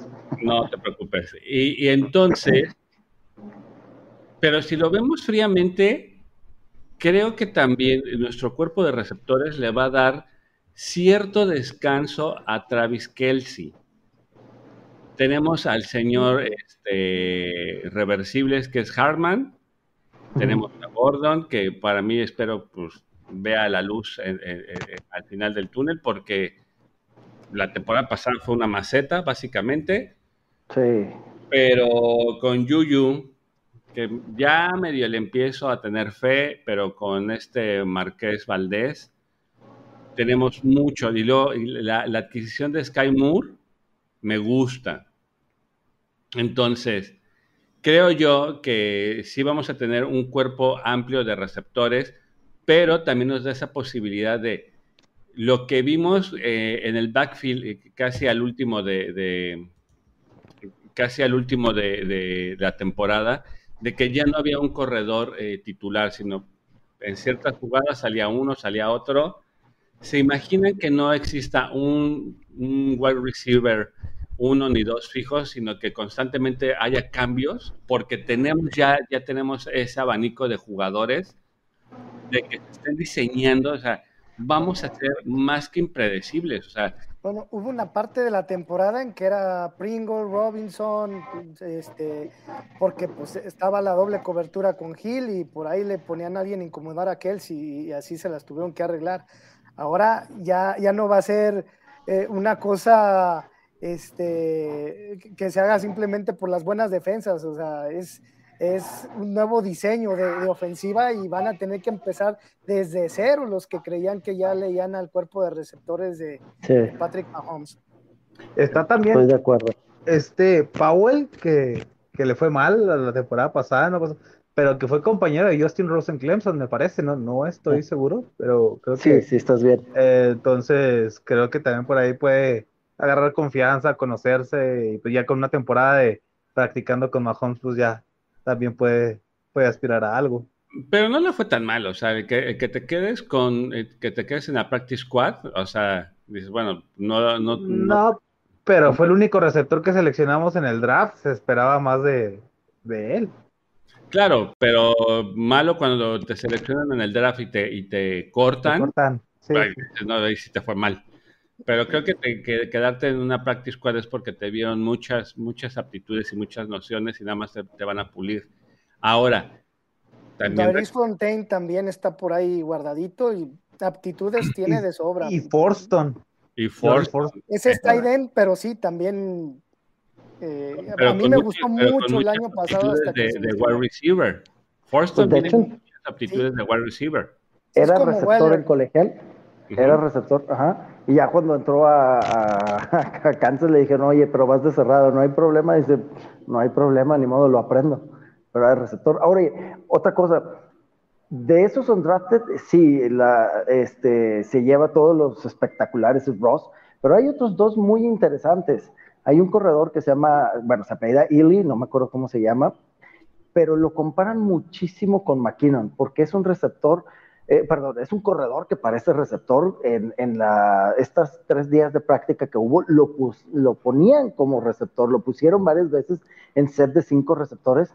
Este, entonces se me hace muy interesante, lo te digo, lo comparan con McKinnon porque es rápido, es elusivo, está chico y tiene muy buenas manos, entonces puede ser, ojo, el cuarto corredor sustituyendo a Gore, sobre todo porque se me hace que, que tiene aptitudes para equipos especiales y ahorita este, todo lo que dijimos de los receptores, del grupo de receptores, que se ve increíble, los primeros cinco receptores, bueno, una cosa que tienen los primeros cinco receptores, seis receptores, es que ninguno tiene aptitudes para equipos especiales. Entonces, ese es el problema que ya no está Kemp, que ya no está Fontaine, que ahorita que lo mencionabas, que eran especialistas en, equipos especiales. Este, entonces se van a tener que ripar otros.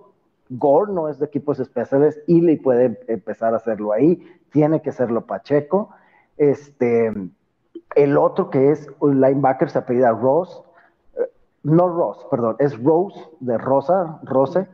Este, este Rose es, haz de cuenta, que el sustituto perfecto de Ben Neiman, que nomás va a entrar a terceras oportunidades. O sea, tu titular va a ser de Sam, este Chenal, de Will, va a ser este Willie, Willie Gay, y de Mike Ajá, y, de Mike va a ser Bolton, exactamente, que Bolton estaba jugando como Sam, eh, porque estaba Hitchens de Mike, entonces esa es la ventaja que entra Chanel. Entonces, en terceras oportunidades van a salir todos ellos y va a entrar este Rose, que es, es no es rapidísimo, pero es relativamente rápido, tiene buena agilidad, tiene muy buenas coberturas, de hecho lo usaban mucho afuera de la caja, lo usaban como este, cubriendo el slot, un backer, cuando ves un backer cubriendo el slot? Pues, se van a acordar, uno de los últimos que hemos visto es Dorian O'Daniel, que hacía eso, nomás que no lo pudo transmitir a, a, la NFL, pero este Rose espera mucho que haga eso, que tenga una buena oportunidad, aparte de equipos especiales, en terceras oportunidades. Entonces dice, si sacas a un buen jugador de rol este, en un, como un drafted, va a estar excelente. Y sobre todo si sacas a alguien para que ya no tengas que meter a Niman, uy, eso se me hace todavía mucho mejor, ¿verdad? Así es. Eh, y luego, pues lo, aquí, aquí la, incógnita es, ojo, ¿eh? Porque todo el mundo sí estamos muy emocionados con, el calibre de novatos que llegaron pero sabemos que lo que, su, que, lo que hayan hecho en su carrera universitaria o como estudiantes, luego no se refleja en la NFL.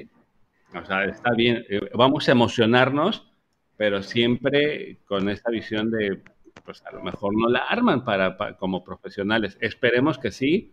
Toco madera, bueno, no, tengo, no hay madera aquí cerca de, de mí, entonces toco madera y que todo, y que, y que todo lo, todos los jugadores que llegaron en esta, en esta clase de 2022 lleguen eh, con, el, con, el, con el buen ojo de Brett Beach y que se puedan eh, quedar como titulares. Yo trato de ver los comentarios de, de, los analistas de otros equipos y, por ejemplo, en el caso de Ross, este, pues sí, eh, venía lesionado y trae ese problema pero de hecho Ross lo dijo, ese, lo bueno de todo esto es que yo pude escoger el equipo en el que quería jugar. Entonces él dice, yo elegí a los Chiefs para jugar, yo tiro pases de Mahomes.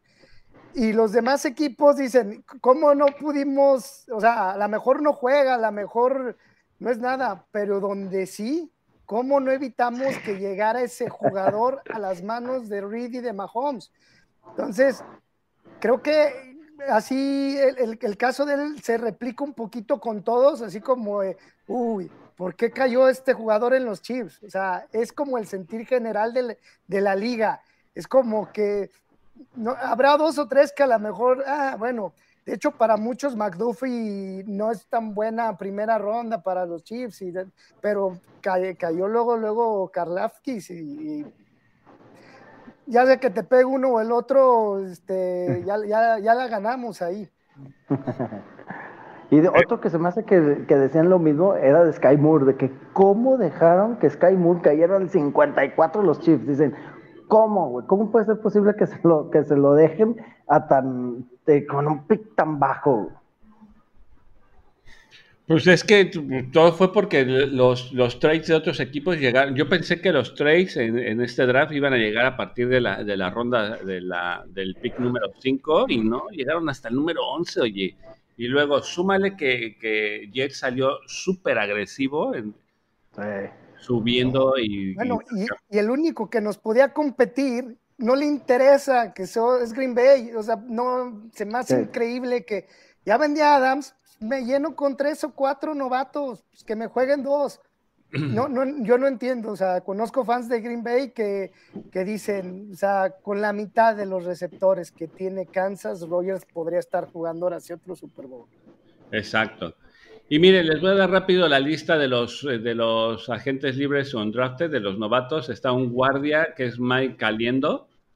Está un linebacker que se llama Jack eh, Crockane, creo que se, se así, un quarterback eh, que se llama Dustin Crum, un running back que es eh, Jerome Ailey, otro running back que es Tyon Fleet Davis, un corner que se llama Tayon Nasir Gear, un tight end que es eh, Kain Ogini, un tackle que es Jim eh, Pryor, el linebacker Mike Rose, y el wide receiver Justin Ross. ¿Cómo la ven, muchachos? Bien, ¿no? Pues sí. No, pues ya, ya, esta temporada estaba viendo de cómo vamos a hacer un roster de, 53 muchachos, dejando nomás, creo que son 18 en el practice squad y, y los demás, pues con muchas ganas de verlos, pero pues este pues es que no le puedes poner eh, fresa, chocolate y chabacano al, pastel, o sea, hay que hacerle, hay que decidir por algo. Y luego, antes de que, espérenme, espérenme, antes de que se me adelanten, ah, perdón, ya me estaba adelantando en las notas. Si, ya vamos a terminar con los jugadores, ahorita que estaba viendo los comentarios, quería apuntar lo de Ingram. Ah, Yo creo que, que, fue excelente lo que hizo Beach. O sea, se protegió, sacó no sé de dónde la chistera y ese reglamento que nos compensaron con, con un pick.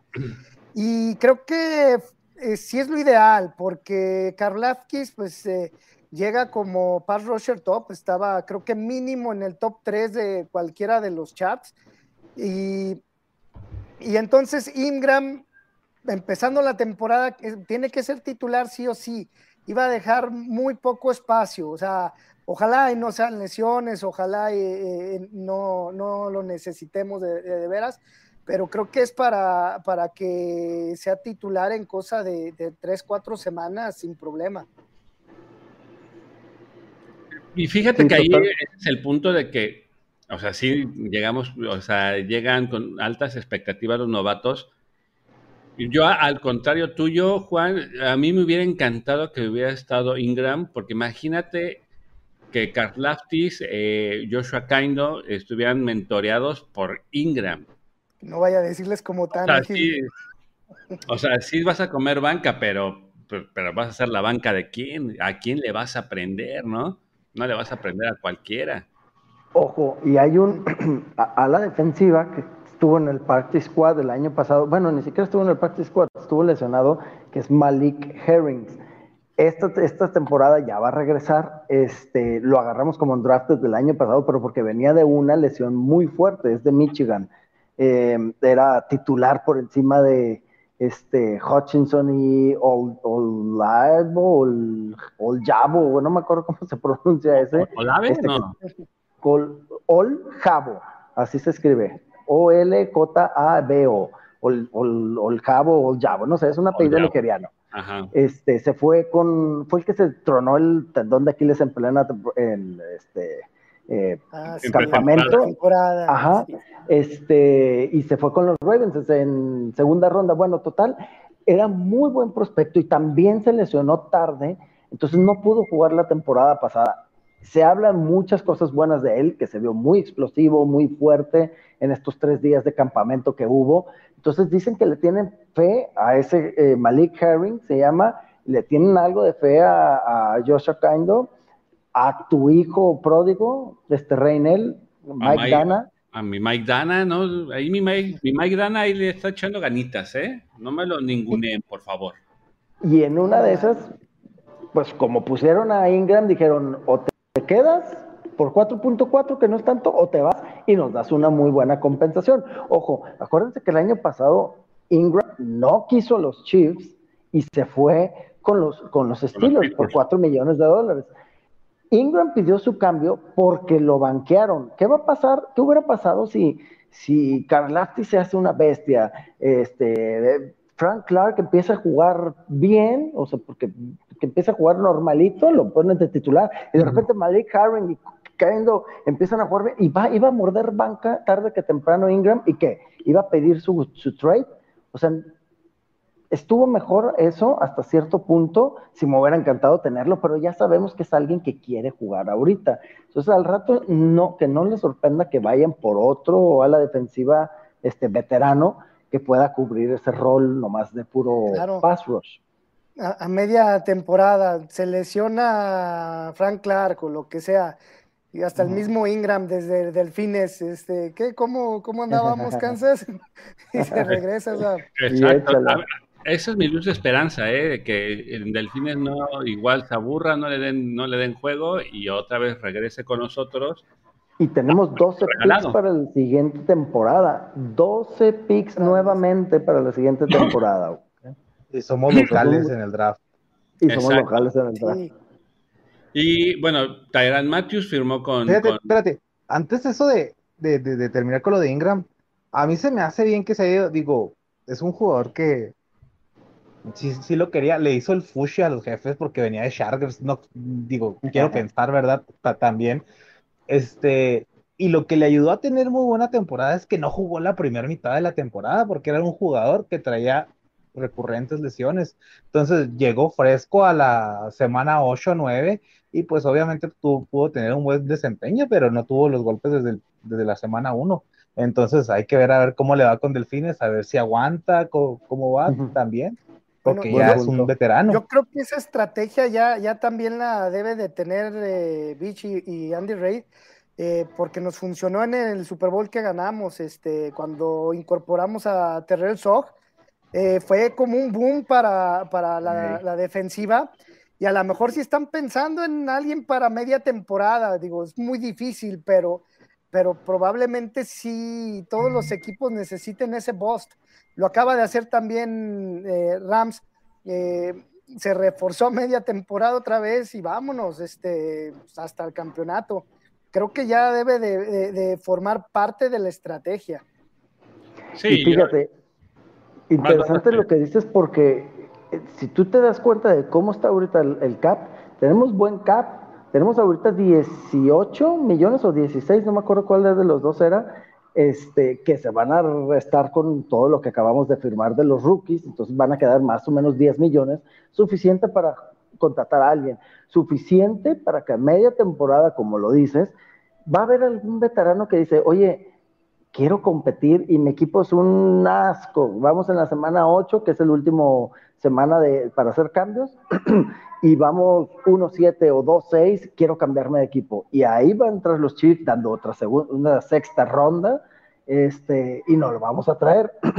Este, sí creo que es una estrategia, como lo mencionas, se me hizo muy, muy, muy inteligente eso, porque mm, ahorita que lo dices, oye, sí es cierto, está dejando ese cap room por algo, no se está trabancando a firmar a alguien más fuerte, y con lo mismo, Ingram le ofrecieron 5 millones de dólares los delfines. ¿Tú crees que Fitch no tenía para ir a ofrecerle 5.1, 5.2? Claro que sí, pero le dice, oye, me vas a dar una sexta y pues véngase. Todo es bueno, ya sabes que Beach hace magia con, con, los picks. Sí, yo creo que es, lo de hasta perdiendo ganamos. Eh, y, Exacto. Y, la prueba está en que los Chips siguen siendo el, rival a vencer. Eh, qué gusto les da cuando no, perdemos cualquier juego, cualquier eh, otro equipo ahorita las aficiones festejan su Super Bowl, hacen, hacen fiesta cuando le ganan a Kansas, pero, pero aquí no se caen, la, gerencia siempre va a, estar viendo a futuro y creo que a mí me emociona porque este, tenemos los mejores años de los Chiefs por delante, no, no tengo duda de eso. Exacto. Y luego, bueno, pues Tyron Matthews firma con los Santos de Nueva Orleans, que se vio muy manchado porque lo hicieron en el filo del time para que no nos dieran no nos dieran este, rondas compensatorias. Qué atascado. Pero mira, me voy tranquilo. Eh, su tiempo en Kansas City fue bueno, gracias a, su adquisición eh, llegamos al Super Bowl, lo hizo bien. Son de esos, de esos de esos jugadores que los vas a recordar con gusto, ¿no? Sí, la verdad, sí. Y bueno, y, lo bueno es que a mí lo que me da mucho, mucha tranquilidad es que va a seguir jugando con Sorensen. Se salió de Kansas para no jugar con él y le avisaron, ah, ¿qué crees? Ya lo contra Sí, sí, sí, a mí, a mí me, da, me da gusto que se reencuentren los amigos. Bueno, hay, Vamos a seguir viéndolo así. Hay videos que ya metieron los fans de, sobre todo de la semana 5 contra Bills, cómo se perdieron Sorensen y, Matthew, que, se veía levantando las manos en vez ya de perseguir al receptor.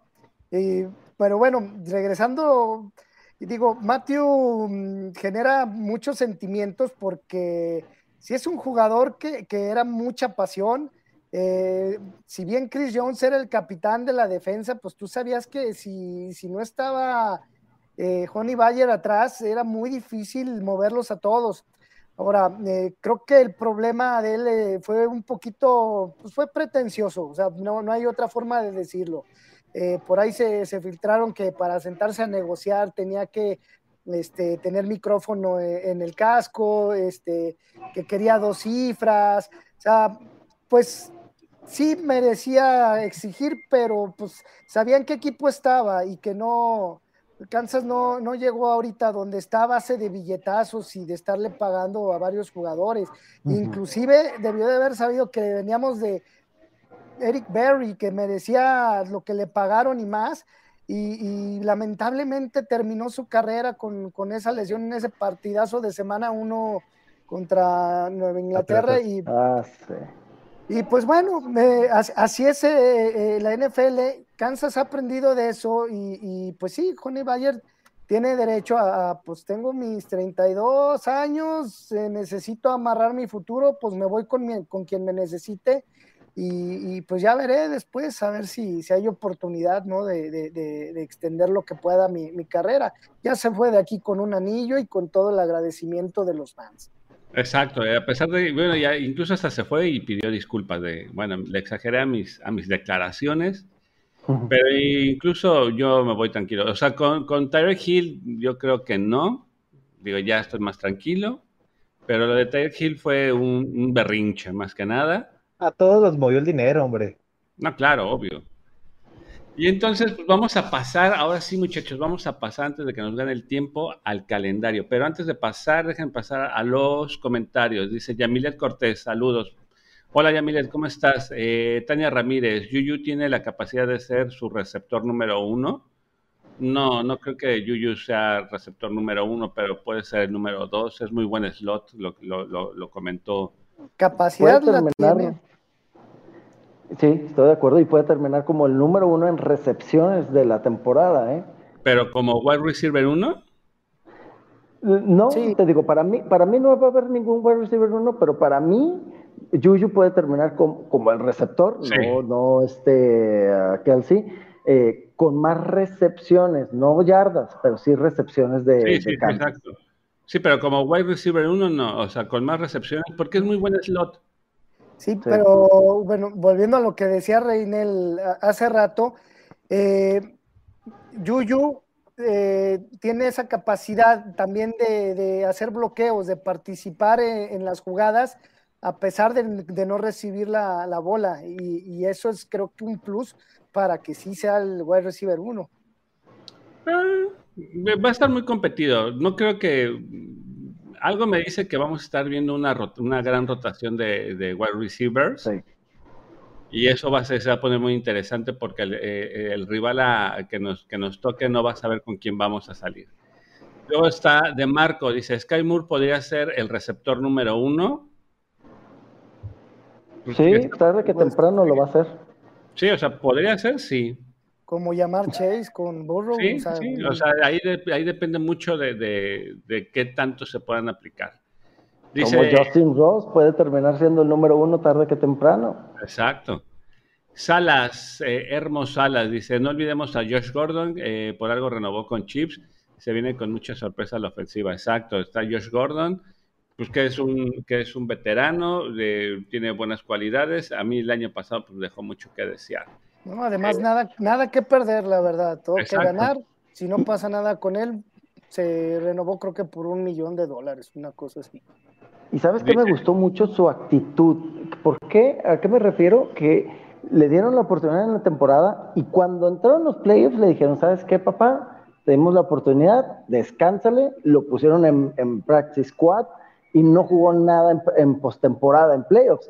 Y ahora, segunda temporada, dicen, no importa, aunque me banqueaste en playoffs, yo renuevo contigo y tengo fe de estar aquí con los Chiefs. O sea, se me hizo muy bien eso. Oye, te dieron la oportunidad, en playoffs no vas a jugar. Y en vez de hacer berrinches de que por qué no me dejaron jugar, lo aceptó y quiere volver a trabajar con los Chiefs. Eso me gustó como Le'Veon Bell. No, como Le'Veon Bell, ah, exactamente. Y LeSean McCoy. LeSean McCoy, no, no, no, ya ni los invoquen, por favor. Dice, dice Corles, dice, ¿por qué creen que Melvin Ingram no regresó con Kansas City? ¿Terminará regresando a Chiefs y a media temporada? ¿Creen que ya no será necesario? Pues ya lo, acabamos de explicar, puede regresar, no puede regresar, pero en algún momento pues va a tener que comer banca. O sea, ya tenemos los elementos y los jugadores suficientes para, para tener muy buenos pass rusher. La, la palabra necesario, sí, indispensable, no. Exacto. Ándale. Ándale, me gustó esa definición, Juan. Sí. Eh, Tania Ramírez, eh, es verdad, yo simplemente no puedo entender el draft que, hizo Green Bay. Nada, pues Nadie sabe lo que hizo Green Bay. Eh, Toño Elizondo, espero que Mahomes no extrañe al, eterno Dieter. Ja, ja, ja, ja. Bueno, deja, a su compadre en paz. Tania Ramírez, ¿qué tal esta, esta línea ofensiva de Kansas City? ¿Qué te digo? Excelente. Ya quiero ver, ya quiero ver correr a, Ronald Jones atrás de esa línea. Ya quiero verlo correr, que, que le corra directamente, más vertical. en zona roja, quiero ver eso. Y fíjate que lo que decía algo este, este Juan Carlos, podremos ver más tiempo a Pacheco que a este Edward Siller. Híjole. Será el... es, el cuate de Mahomes, eso. Sí, es muy cuate, pero, pero, sabemos que es de cristal.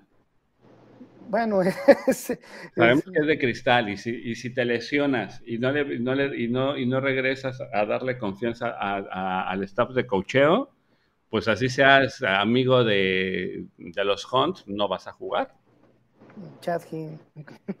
Chance, ¿no? Y ahora sí, pues vámonos a esto, chicos. Ahora sí. Vean, dejen, voy a apagar un poquito los, los comentarios. El calendario de juego de el año 2022, semana 1, vamos contra Cardenales. Semana 2 vamos con cargadores, semana 3 vamos con potros, semana 4 vamos con bucaneros, Semana 5 vamos contra Raiders. Semana 6 vamos contra Bills. Semana 7 vamos contra San Francisco. Descansamos en la semana 8. Semana 9 vamos contra Titanes. Semana 10 vamos contra, contra Jaguares. Semana 11 otra vez regresamos con, con cargadores. Semana 12 vamos con los Rams. Perdón. Semana 13 contra los Bengals, semana 14 contra Broncos, semana 15 con eh, Tejanos, semana 16 vamos contra los Seahawks, semana 17 vamos contra eh, Broncos nuevamente y cerramos en Las Vegas, si no mal recuerdo, contra Raiders. Cerramos en casa, ¿verdad? Entonces. Cerramos en casa, sí, cerramos en casa. ¿Qué dicen? ¿Cómo pues, ven? Pues, pues, yo viendo el calendario digo, ¿cómo nos quiere la liga? Eh, en el sentido, no, con los referees, pero con los prime time. En las primeras nueve semanas tenemos cuatro partidos en horario estelar. Espero por lo menos que esos cuatro sí los, los ganemos, porque ya estoy harto de ver a mis eh, mis colegas de, otros equipos que cómo disfrutan y, en, horario estelar ver perder a, los Chiefs. Eh, esperemos que con todo lo que se reforzó la defensa, y yo le tengo fe a Españolo porque, mm, porque es muy agresivo. Y lo que hizo Kansas este draft es meter velocidad a, a, esa defensa. Yo creo que podemos estar viendo otra vez buenos juegos de, de Mahomes ahí ganando por dos o, hasta tres posesiones. Pollo. Yo creo que nos vamos 13 ganados, 4 perdidos. Se me hace un, calendario difícil, claro, de hecho muchos dicen que es el más difícil de la liga. Este, no me gustó tanto la semana bye en, en la 8, me hubiera gustado más por ahí de la 11 o 12. Sí, ándale, lo más atrás que se pueda, pero pues bueno, también hay, peores, hay, unos que les tocó la 4, ¿no? Este, es un calendario muy difícil al principio, son ocho equipos con eh, récord ganador, pero cerramos un poquito más tranquilos, o sea, ya si lo ves bien, eh, Broncos, bueno, sí es buen equipo, pero no tanto como otros Broncos, Tejanos y luego Seattle, Broncos otra vez y Raiders, no es un calendario, un cierre de cinco equipos tan pesado como, como el inicio, ¿verdad? Entonces, sí creo que este, es bueno que nos haya tocado un calendario difícil al principio porque tenemos un equipo totalmente nuevo, no saben cómo ajustarnos, no, no, no es el mismo chip de siempre que ya decían, ah, ya le tomaron la medida, este nuevo chip no le han tomado la medida Entonces sí creo que, porque muchos dicen, no, es malo que, este, que tengas equipos difíciles porque no sabes cómo está ese equipo. Oye, los Chiefs con Andy Reid siempre han estado preparados. La única vez en mi vida que los he visto que no estaban, que no se veían bien preparados fue el año pasado, como comenzamos, pero porque la liga ya sabía cómo jugábamos y nos trajo una sorpresa. Entonces ahora se me hace que los vamos a agarrar en, curva. Sobre todo empezando con, Arizona, que no va a tener a, este Andrew Hopkins. Entonces necesitamos aprovechar, empezar con un 6-2 y si quedamos 6-2 en los primeros ocho partidos, yo creo que sí nos llevamos sin problemas otra vez la, la americana oeste, la división. Oscar. No, pues esperando con ansia los juegos contra Chargers. Yo creo que todos, ¿verdad? es este. Yo creo que es parte de, andar bien en, en, las temporadas pasadas, como lo ha sido Kansas, en tener un calendario tan, tan competitivo, ¿verdad? Y súmale que nos tocó ahora el cruce con la división oeste de la nacional, que es la más difícil de la, de la, de, de, la nacional. Entonces, pues no, eh, yo sí creo que algo que se va a erradicar mucho esta temporada por los ajustes que se hicieron es la mamá esa de que nos jugaban en cuarta y quince, cuarta y diez, y era como una burla para nosotros. Y, yo creo que eso sí le tuvo que haber llegado al orgullo de, los coaches de españolo, porque aparte no la completaban. El, el, primer juego que perdimos contra Chargers la temporada pasada, cuarta y quince, pase de 30 yardas y tocho. O sea, no, no la friegues, ¿verdad? Y, antes el cuarta y nueve que era interferencia, este, que marcaron interferencia y que híjole. Baker. Ya, la, platicamos esa, pero bueno, quedan, quedan en el, en el pasado. Lo que sí veo yo es de la 4 a la 6, yo creo que es donde vamos a, definir nuestro futuro. Porque, pues, obviamente, el partido de Bucaneros ojalá que Brady ya nomás haya venido a cobrar sus últimos centavos, pero donde, donde agarre derechitas a, su línea y tenga tiempo y demás, híjole, se nos va a complicar mucho. Y pues Bills, Bills eh, va a ser el partido, yo creo, para definir el primer sembrado. Eh, puede pasar que otro equipo por ahí sorprenda, pero, pero no creo que sobre Bills y sobre los Chiefs, que han sido los más constantes los últimos 3, 4 años. Pues a ver, vamos a hacer esta dinámica, chicos. Semana 1, ¿la ganamos? ¿La perdemos? ganamos. Ganamos. La semana 2 de nosotros. Y, y, va a ser ganada con Team Atascado, ¿eh? ¿Team Atascado? Sí, vamos a ganar bien ese partido. Ok, vamos a dejarlo ganado todos, team atascado. Sí, este, además es... Semana 2, semana 2 jugamos en casa, obvio, lo vamos a ganar, sin problema. Déjate digo algo, tenemos dos años sin ganarle a Chargers en Kansas. Pero este año lo ganamos. Se rompe. Se rompe, este año se rompe eso. O sea, la semana 2, sin bronca, la ganamos. Semana 3, híjole, ahí sí es un volado, ¿eh? Para mí es un volado semana 3 contra, contra Potros. Paliza, le vamos a ganar con paliza. sí, eh, Matt, Ryan eh, tenía mucho tiempo en el, en el sistema de, pues fue de, este, casi de Cal Shanahan el, el que aprendió y, después yo no lo he visto mejorar mucho, o sea, no, no, no veo mucho de potros eh, si no tienen bien corriendo a este Taylor. Pero que entonces. Ah, ganamos, sí. Ganas. Oscar. Sí, también. Y Pollo dice que sí. Yo lo pongo. Yo le voy a poner un signo de interrogación. Si ganamos, va a ser muy cerrado, ¿eh? Ganamos por 7, 10 máximo, ¿eh? Pero lo pongo como interrogación. No lo doy por perdido, pero mm, semana 4 la vamos a ganar. Eso sí se los guarden este, este comentario. Esa se gana porque se gana. Estoy contigo, Rinel. Este, no creo que, que Reed no se la tome personal. Sí, esa eh, semana 4 es de nosotros. No, yo creo que la perdemos. ¿Tú crees que la perdemos? Ay, por Dios, pollo. ¿Crees que la perdamos contra Brady? Híjole, es que no quiero que perder contra Buffalo. no, no. Tenemos que perder una contra Buffalo o contra Brady. Prefiero perder contra Brady que contra Buffalo. No nos afecta tanto Brady. Buffalo sí nos va a afectar a final de temporada. Desde ahorita me adelanto. Yo veo que empezamos 6-0. 6-0. Juan Carlos, no. Ahí ya te quieren reclamar tu trono, este pollo con el Yo me, late, vámonos 6-0, porque si no podemos perder contra Buffalo, y tienen razón, no podemos perder contra el último juego de la historia contra Brady. No, sí, además, este, creo que Bruce Arians ya no está. Y, ya no está. Ya no está. Y pues Brady va a querer ser todo, head coach, aguador, todo. Exacto, yo, yo, por, eso digo, la semana 4 la ganamos sin broncas. Semana 5 la se le ganamos. varios lineros, ¿eh? También a Brady, este, sobre todo a la defensa se le fueron.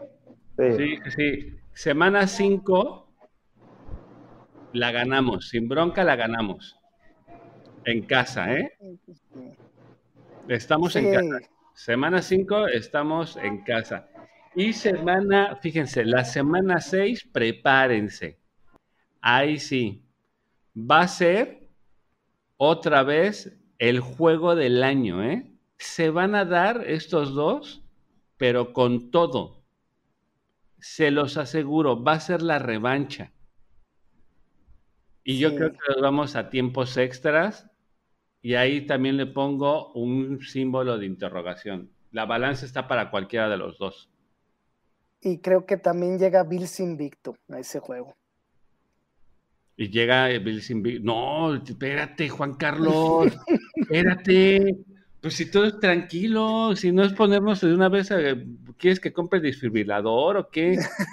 Fíjate que un punto que yo veo ahí en desventaja de Kansas, este, es lo que pasó eh, igual el año pasado con la línea ofensiva, que llegaron todos nuevos y tardaron en compenetrarse.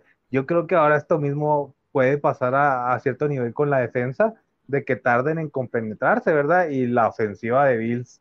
Y la lo mismo que, tú, Oscar, pero con el pequeño detalle que el año pasado la defensa se conocía y igual jugó muy mal, entonces creo que, creo que en esta ocasión con que juegue un poquito mejor la vamos a Sí, aparte ya semana 6, ya, o sea, ya, ya, ah, ya, la línea ofensiva hasta que hasta cuándo empezó a jugar bien, hasta después del bye, como por noviembre. No, no, no, pero yo ahí sí yo ahí sí pongo el signo de interrogación, pero ese, ese partido se va a ir a tiempo extra, eso sí lo aseguro, ¿eh?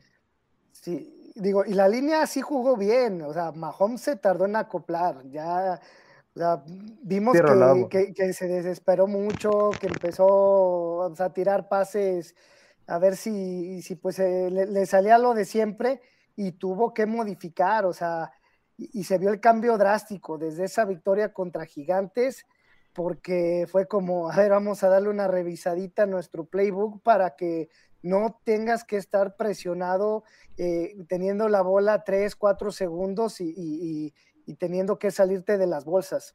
Yo creo que ese fue el gran problema Ahora ya no se conocen ojos cerrados, pero, pero ya, no es, ya no es esa misma bronca. O sea, creo que por lo menos los puntos para Chiefs van a llegar arriba de los 30 por partido, salvo alguno, alguno que otro que se nos ponga ríspido, pero vamos a andar ahí.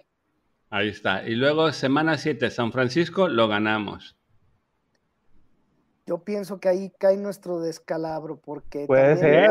como, como se los acabo de mencionar de Buccaneers, eh, ellos sí no la traen bien guardada. No quiero perder y ojalá me equivoque, pero, híjole, eh, Kyle Shanahan. No, es un equipo muy rocoso. Sí, sí, supo encontrarle.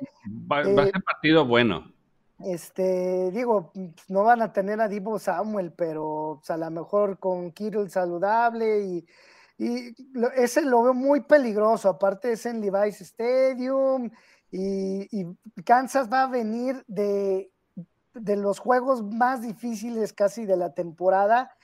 Yo creo que lo que hizo que perdiera el campeonato de conferencia no fueron los Bengals, fueron los Bills. Mataron a la defensa de, Kansas, de cansancio, y, se vio, o sea, cuando pudo haber sido capturado Burrow dos, tres veces en, en las últimas ofensivas que tuvieron, la defensa estaba, ya se veía bofeada también. Y no por ese juego, sino por el de una semana antes. Entonces, Juan, tú lo pones como perdido. Sí, así ahora sí que humildemente, pero no, no lo. Y así le pongo también un asterisco, por eso que te comento. Es un equipo que tiene muy buena defensa, más allá de su ofensiva. Este, vamos a ver el coreback que, que va a jugar en lugar de Garapolo, que, que trae también, ¿verdad? Porque también es. Exacto. Pero el fuerte de, de 49 es su, su defensa. No, yo eso lo doy por, yo lo doy por ganado. Luego viene la semana bye. Oye, espérate. Y ya ves que equipo que viene el Azteca llega al Super Bowl. Entonces, o, va a ser Arizona o va a ser 49. No, bueno, espérate. Por la Nacional. Ah, podría ser, pero no, no. Eh. Luego viene la semana bye. Luego viene Titanes. Lo ganamos. Yo creo que ese sí, sí es como que una espinita muy clavada que traemos ahí que tenemos que sacarnos y.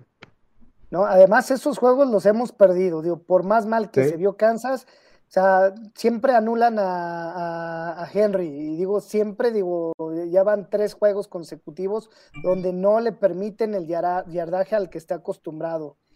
Y con los pasos en la azotea que va a sentir Tannehill, y creo que ya no está J. Brown, ¿verdad? Y, este y ni Julio Jones, que pueden hacerse de los otros receptores. Ah, de hecho se llevaron uno que me encantaba para Kansas. Ah, eh, este bueno, y aparte ya no va a estar AJ Brown, ¿eh? Acuérdense. ya, ya, no está, pero eh, no recuerdo el, nombre de, ese receptor, pero eh, en el combine traía el número 5 y, yo dije, y que lo agarren los Chiefs y no, no pudo ser, pues a ver, ojalá, ojalá me equivoque y Sky Moore sea mucho más que este. Ahora vean, yo aquí con, con Tennessee dependiendo de las lesiones con las que lleguemos, porque realmente las primeras seis semanas van a estar muy rudas. Si llegamos limpios, yo lo doy por ganado. Si llegamos con lesiones importantes, lo vamos a perder. Que espero estar equivocado con las lesiones y que no lleguen tan temprano. Luego eh, viene semana 10, Jaguares. Ay, super ganado, ¿no? Sí, este. No ganado, ese sí lo doy por ganado. No, veo manera de que Jacksonville mejore tanto. Este, y Reinel, eh, de Titanes, o sea, dijiste cuándo, cómo sí y cómo no, pero no te decantaste si por ganar o perder. Mm, no, le pongo, fíjate que la semana 3, 6 y 9 les pongo, les pongo asterisquito. Bueno, no asterisquito, sino símbolo de interrogación de ah, mm. está en una balanza. Pero la, eh, la, semana 9 le, pongo el signo de interrogación dependiendo cómo lleguemos en cuestión lesiones. Si llegamos completos, la ganamos. Bueno. Eh, Jaguares lo ganamos. Luego viene semana 11 contra, contra Chargers, lo perdemos. Ahí sí, lo perdemos. no, yo, yo creo que lo ganamos. Vamos a traer buen récord. Este, los partidos que hemos perdido los dos años pasados es por un margen muy pequeño y, e inclusive también muchos los ganamos así. Creo que esta vez eh, eh, Chiefs va a tener ese plus para sacar esos juegos, sobre todo los, los divisionales. O sea, no es nada más lo que nos llega a conocer el rival de división, lo que lo conocemos nosotros también y teniendo mejor equipo en igualdad de circunstancias, debe de Chips sobreponerse a cada uno. De hecho, el peligro yo lo veo más adelante con Broncos. Entonces tú lo has ganado, Juan. Sí. Oscar.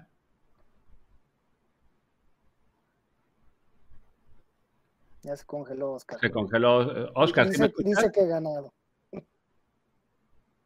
Se volvió a congelar. Bueno, ahorita, ahorita, ahorita que regrese. Ahí está. ¿Sí me escuchas, Oscar? Se volvió a congelar. Bueno, luego viene los Rams. Rams, Rams, híjole. Este sí. Eh, otros 50 puntos de por equipo. De, Chargers, Oscar, ¿cuál? Chargers, Oscar. No, Chargers, le ganamos a Chargers los dos. ok, tú dices que ganado, yo digo que perdido. Y Rams, Oscar. Eh, fíjate, aquí es un, una estadística, creo, eh, a Mahomes son los Rams y los Seahawks los únicos dos equipos que le faltan para haberle ganado a todos los de la NFL. Entonces tiene que ganarle a, Rams. Yo digo que también lo gana, a Rams le, gana. ¿Tú, Juan? Híjole, este, con Stafford va a ser un duelazo. Pero ahora sí, nuestra línea ofensiva se va a enfrentar a una tareada de veras. Aaron Donald ahí casi nunca los Chiefs pone a hacer doble equipo y, creo que lo va a tener que hacer. Ah, este. Mm, no, creo que es el campeón, como dices tú, con un asterisco. si, si, juegan bien, si completa más pases Mahomes, si, si hace, pues obviamente lo podemos ganar. Pero lo veo peligroso ese partido. O sea, sería este mi, ¿cómo se llama? Mi, mi 9-2 récord hasta ese momento. Ok, yo con, con, Rams igual le pongo. No, le ganamos. Lo voy a poner ganado. Le ponemos ganado. Luego viene semana 13, Bengals. ¿Revancha en semana 13 o nos esperamos hasta postemporada? No, este, revancha, les ganamos, tenemos que, quiero que, y, si hay algo que me super enoja de, las derrotas que hemos tenido con ellos, es que los hemos tenido, pero en el suelo. No sé si alguien aquí es fan de Game of Thrones, este, aquella pelea épica donde ya estaba uno tirado en el suelo y el otro ya burlándose y ¡pum! con un manotazo lo tira y eso nos hizo a nosotros este, Bengals, de estar en el suelo, nosotros por soberbios hemos perdido esos dos. No debe volver a pasar una tercera vez. O sea, ese juego para mí está marcado en el calendario como un must win. Bueno, históricamente eh, la serie... Eh, ¿Está bien pareja? No, no, ¿cuál pareja? Nos va ganando por cuatro juegos arriba. Bueno, sí, está medio parejo. Este, Bengals. Entonces, yo le voy a dar por perdido, y le voy a dar por perdido porque nuestra revancha va a venir otra vez en juego de, campeonato de no, no, los quiero ver ni calificar. Yo. Fíjate que yo, yo sí creo eso, honestamente. Yo creo que esta temporada ya van a haber estudiado más a, a, Bengals. Eh, sus, receptores T. Higgins y, y Chase fueron la, este, la bomba esta temporada pasada pero creo que eh, su, línea era muy mala, la reforzaron, no tuvieron muy buen draft. Entonces, yo creo que si pasan, pues otra vez va a ser como comodines ahí batallando, pero yo no creo que sean la misma bomba del año pasado, porque no tienen mucha profundidad de equipos más allá de su arsenal ofensivo. Se reforzaron bien, ¿eh? Y entonces, y recordemos que Burrow es el segundo mariscal más agresivo pero mira, se las voy a dar ganada porque esto, eh, el partido de, Bills y Bengals es el que le va a dar sabor a la conferencia americana y nos los vamos a topar otra vez en, en postemporada. Y, y, algo me dice que nuestra revancha va a venir otra vez en postemporada. Entonces yo ese lo doy perdido. Mm, pues si, si se cumple tu predicción que sean divisionales. No los, quiero ver, no los quiero ver más arriba. O sea, ah, es que es, el, nuevo equipo como favorito de la liga también. O sea, yo ya entiendo lo que sintieron muchos con los Chiefs, o sea, porque me cae muy bien Borro, o sea, ese es un coreback de escuela, este, pero un poquito las formas del equipo no me terminan de convencer, este, eh, llamar Chase la mitad de sus recepciones con los empujones.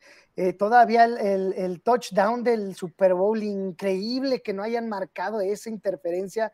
Ese tipo de cosas se me hace que, que sí manchan a, en un equipo como Bengals, hace que caiga gordo, o sea, y no depende de ellos, o sea, lo ha hecho la liga para mi gusto. Ahí está, y luego viene semana 14, Broncos. Oscar. Ganamos. Juan. Nuestra tercera y última derrota.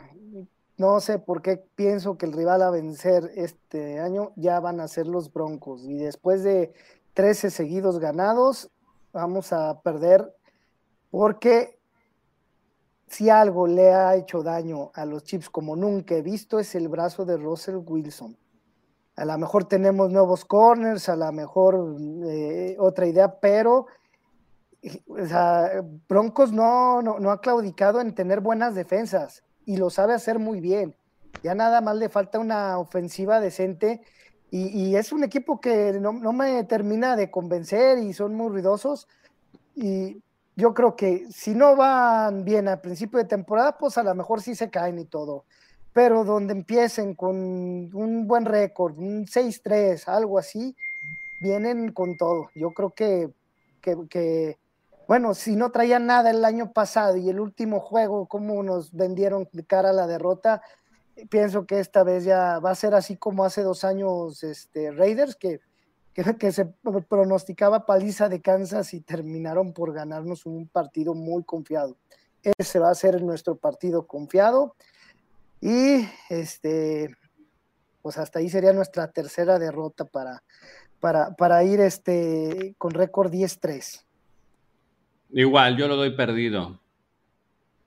El tío Wilson va a querer lucirse, le vamos a dar chance y como dice Juan Carlos, vamos a llegar muy confiaditos y ya semana, semana 14 ya Wilson ya debe estar bien, eh, bien acoplado con su equipo nuevo. Entonces, ese lo vamos a perder. Luego, semana 15. Vete de corrida a la, a la 16. Se gana y se gana. Eh, dos equipos con reconstrucción, entre comillas, con corebacks nuevos o, y ya esa parte de la temporada, menos que sean la bomba y la sensación, y ni aún así creo que, que, los Chiefs se vean un peligro con, cualquiera de los dos. Sí, Tejanos lo ganamos. Oscar. Sí. Ganado. Sí. Semana 16. Sí, lo ganamos. Se gana y se cumple los, eh, los 32, bueno, 31 equipos ya para Mahomes. nunca juegue contra los Chiefs. Luego viene semana 17 contra Broncos, lo ganamos en casa.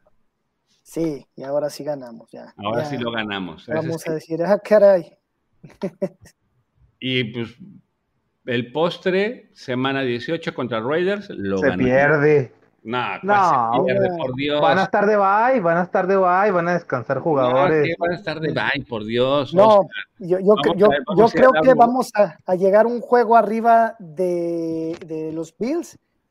O sea, vamos a ir 13-3 a ese juego. Los Bills van a ir 12-4 y vamos a tener que salir a ganar la conferencia. Porque ya no me descansa uno. Fíjate, si, si llegaran así y le ganamos a Búfalo, ya irían con la edición ganada por el juego entre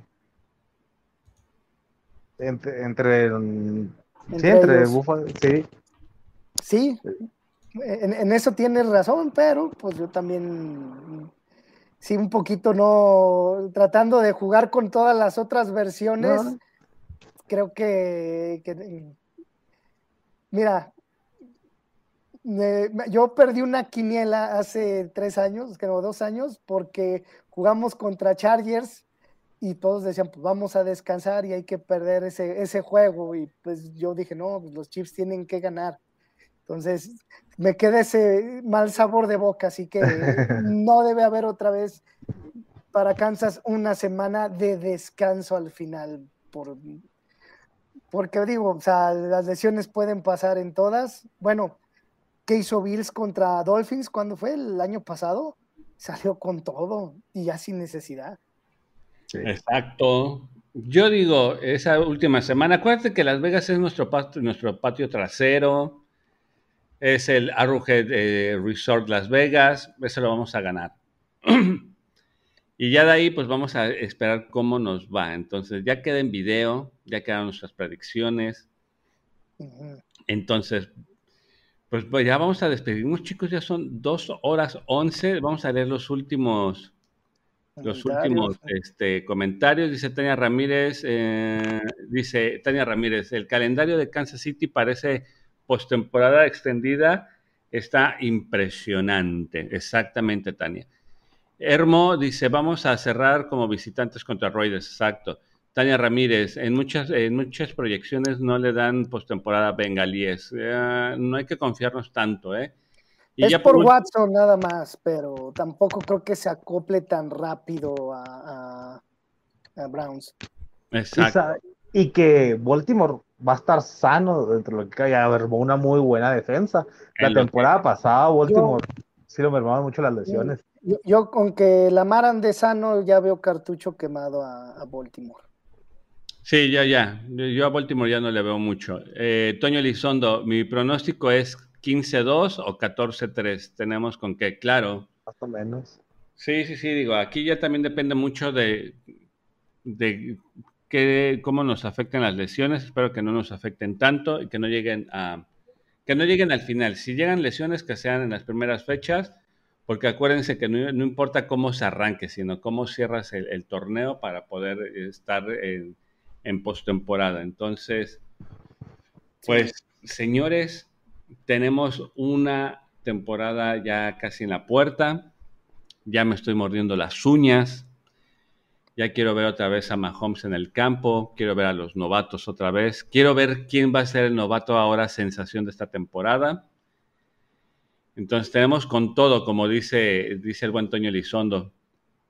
Juan Carlos, último que quieras aportar ya para cerrar. No, sí, ahorita que, que dices que quede en video y todo, este, igual, pues agradecerte la invitación, Reinel. Este, siempre es un, placer escucharlos y ahora, pues, poder platicar con todos ustedes. A los que están en los comentarios, entiendo su desesperación, he estado ahí tratando de que me lean. Este, y sí, estaré bien después dejar como un registro ahí con unas cuantas predicciones, eh, a lo mejor antes de, comenzar la temporada, a ver quién, quién estuvo un poquillo más atinado y pues despedirme del Chief Kingdom y estaba esperando el comentario de, mi esposa de ya vente a cenar. Ahorita ya viene, no te preocupes. Este, pues te mando un abrazo hasta, hasta allá, hasta eh, León, Guanajuato. Eh, gracias por, aceptar la invitación y pues por ahí de repente voy a estar contactando a la gente que nos sigue constantemente. Para la gente que no conoce a, a, Juan Carlos, bueno, ya lo puse ahí entre paréntesis, es el famoso Calacal, que siempre nos anda ahí este, poniendo preguntas o eh, siempre aportando algo bueno. Entonces, es que así aparezco en el YouTube. Sí, exacto. Y entonces, pues agradecerte, este, Juan Carlos. Yo me, imagino que al pollo se le fue otra vez la luz, igual ahí a mi compadre pollo le mando un abrazo hasta Torreón. Oscar, ya lo último para cerrar.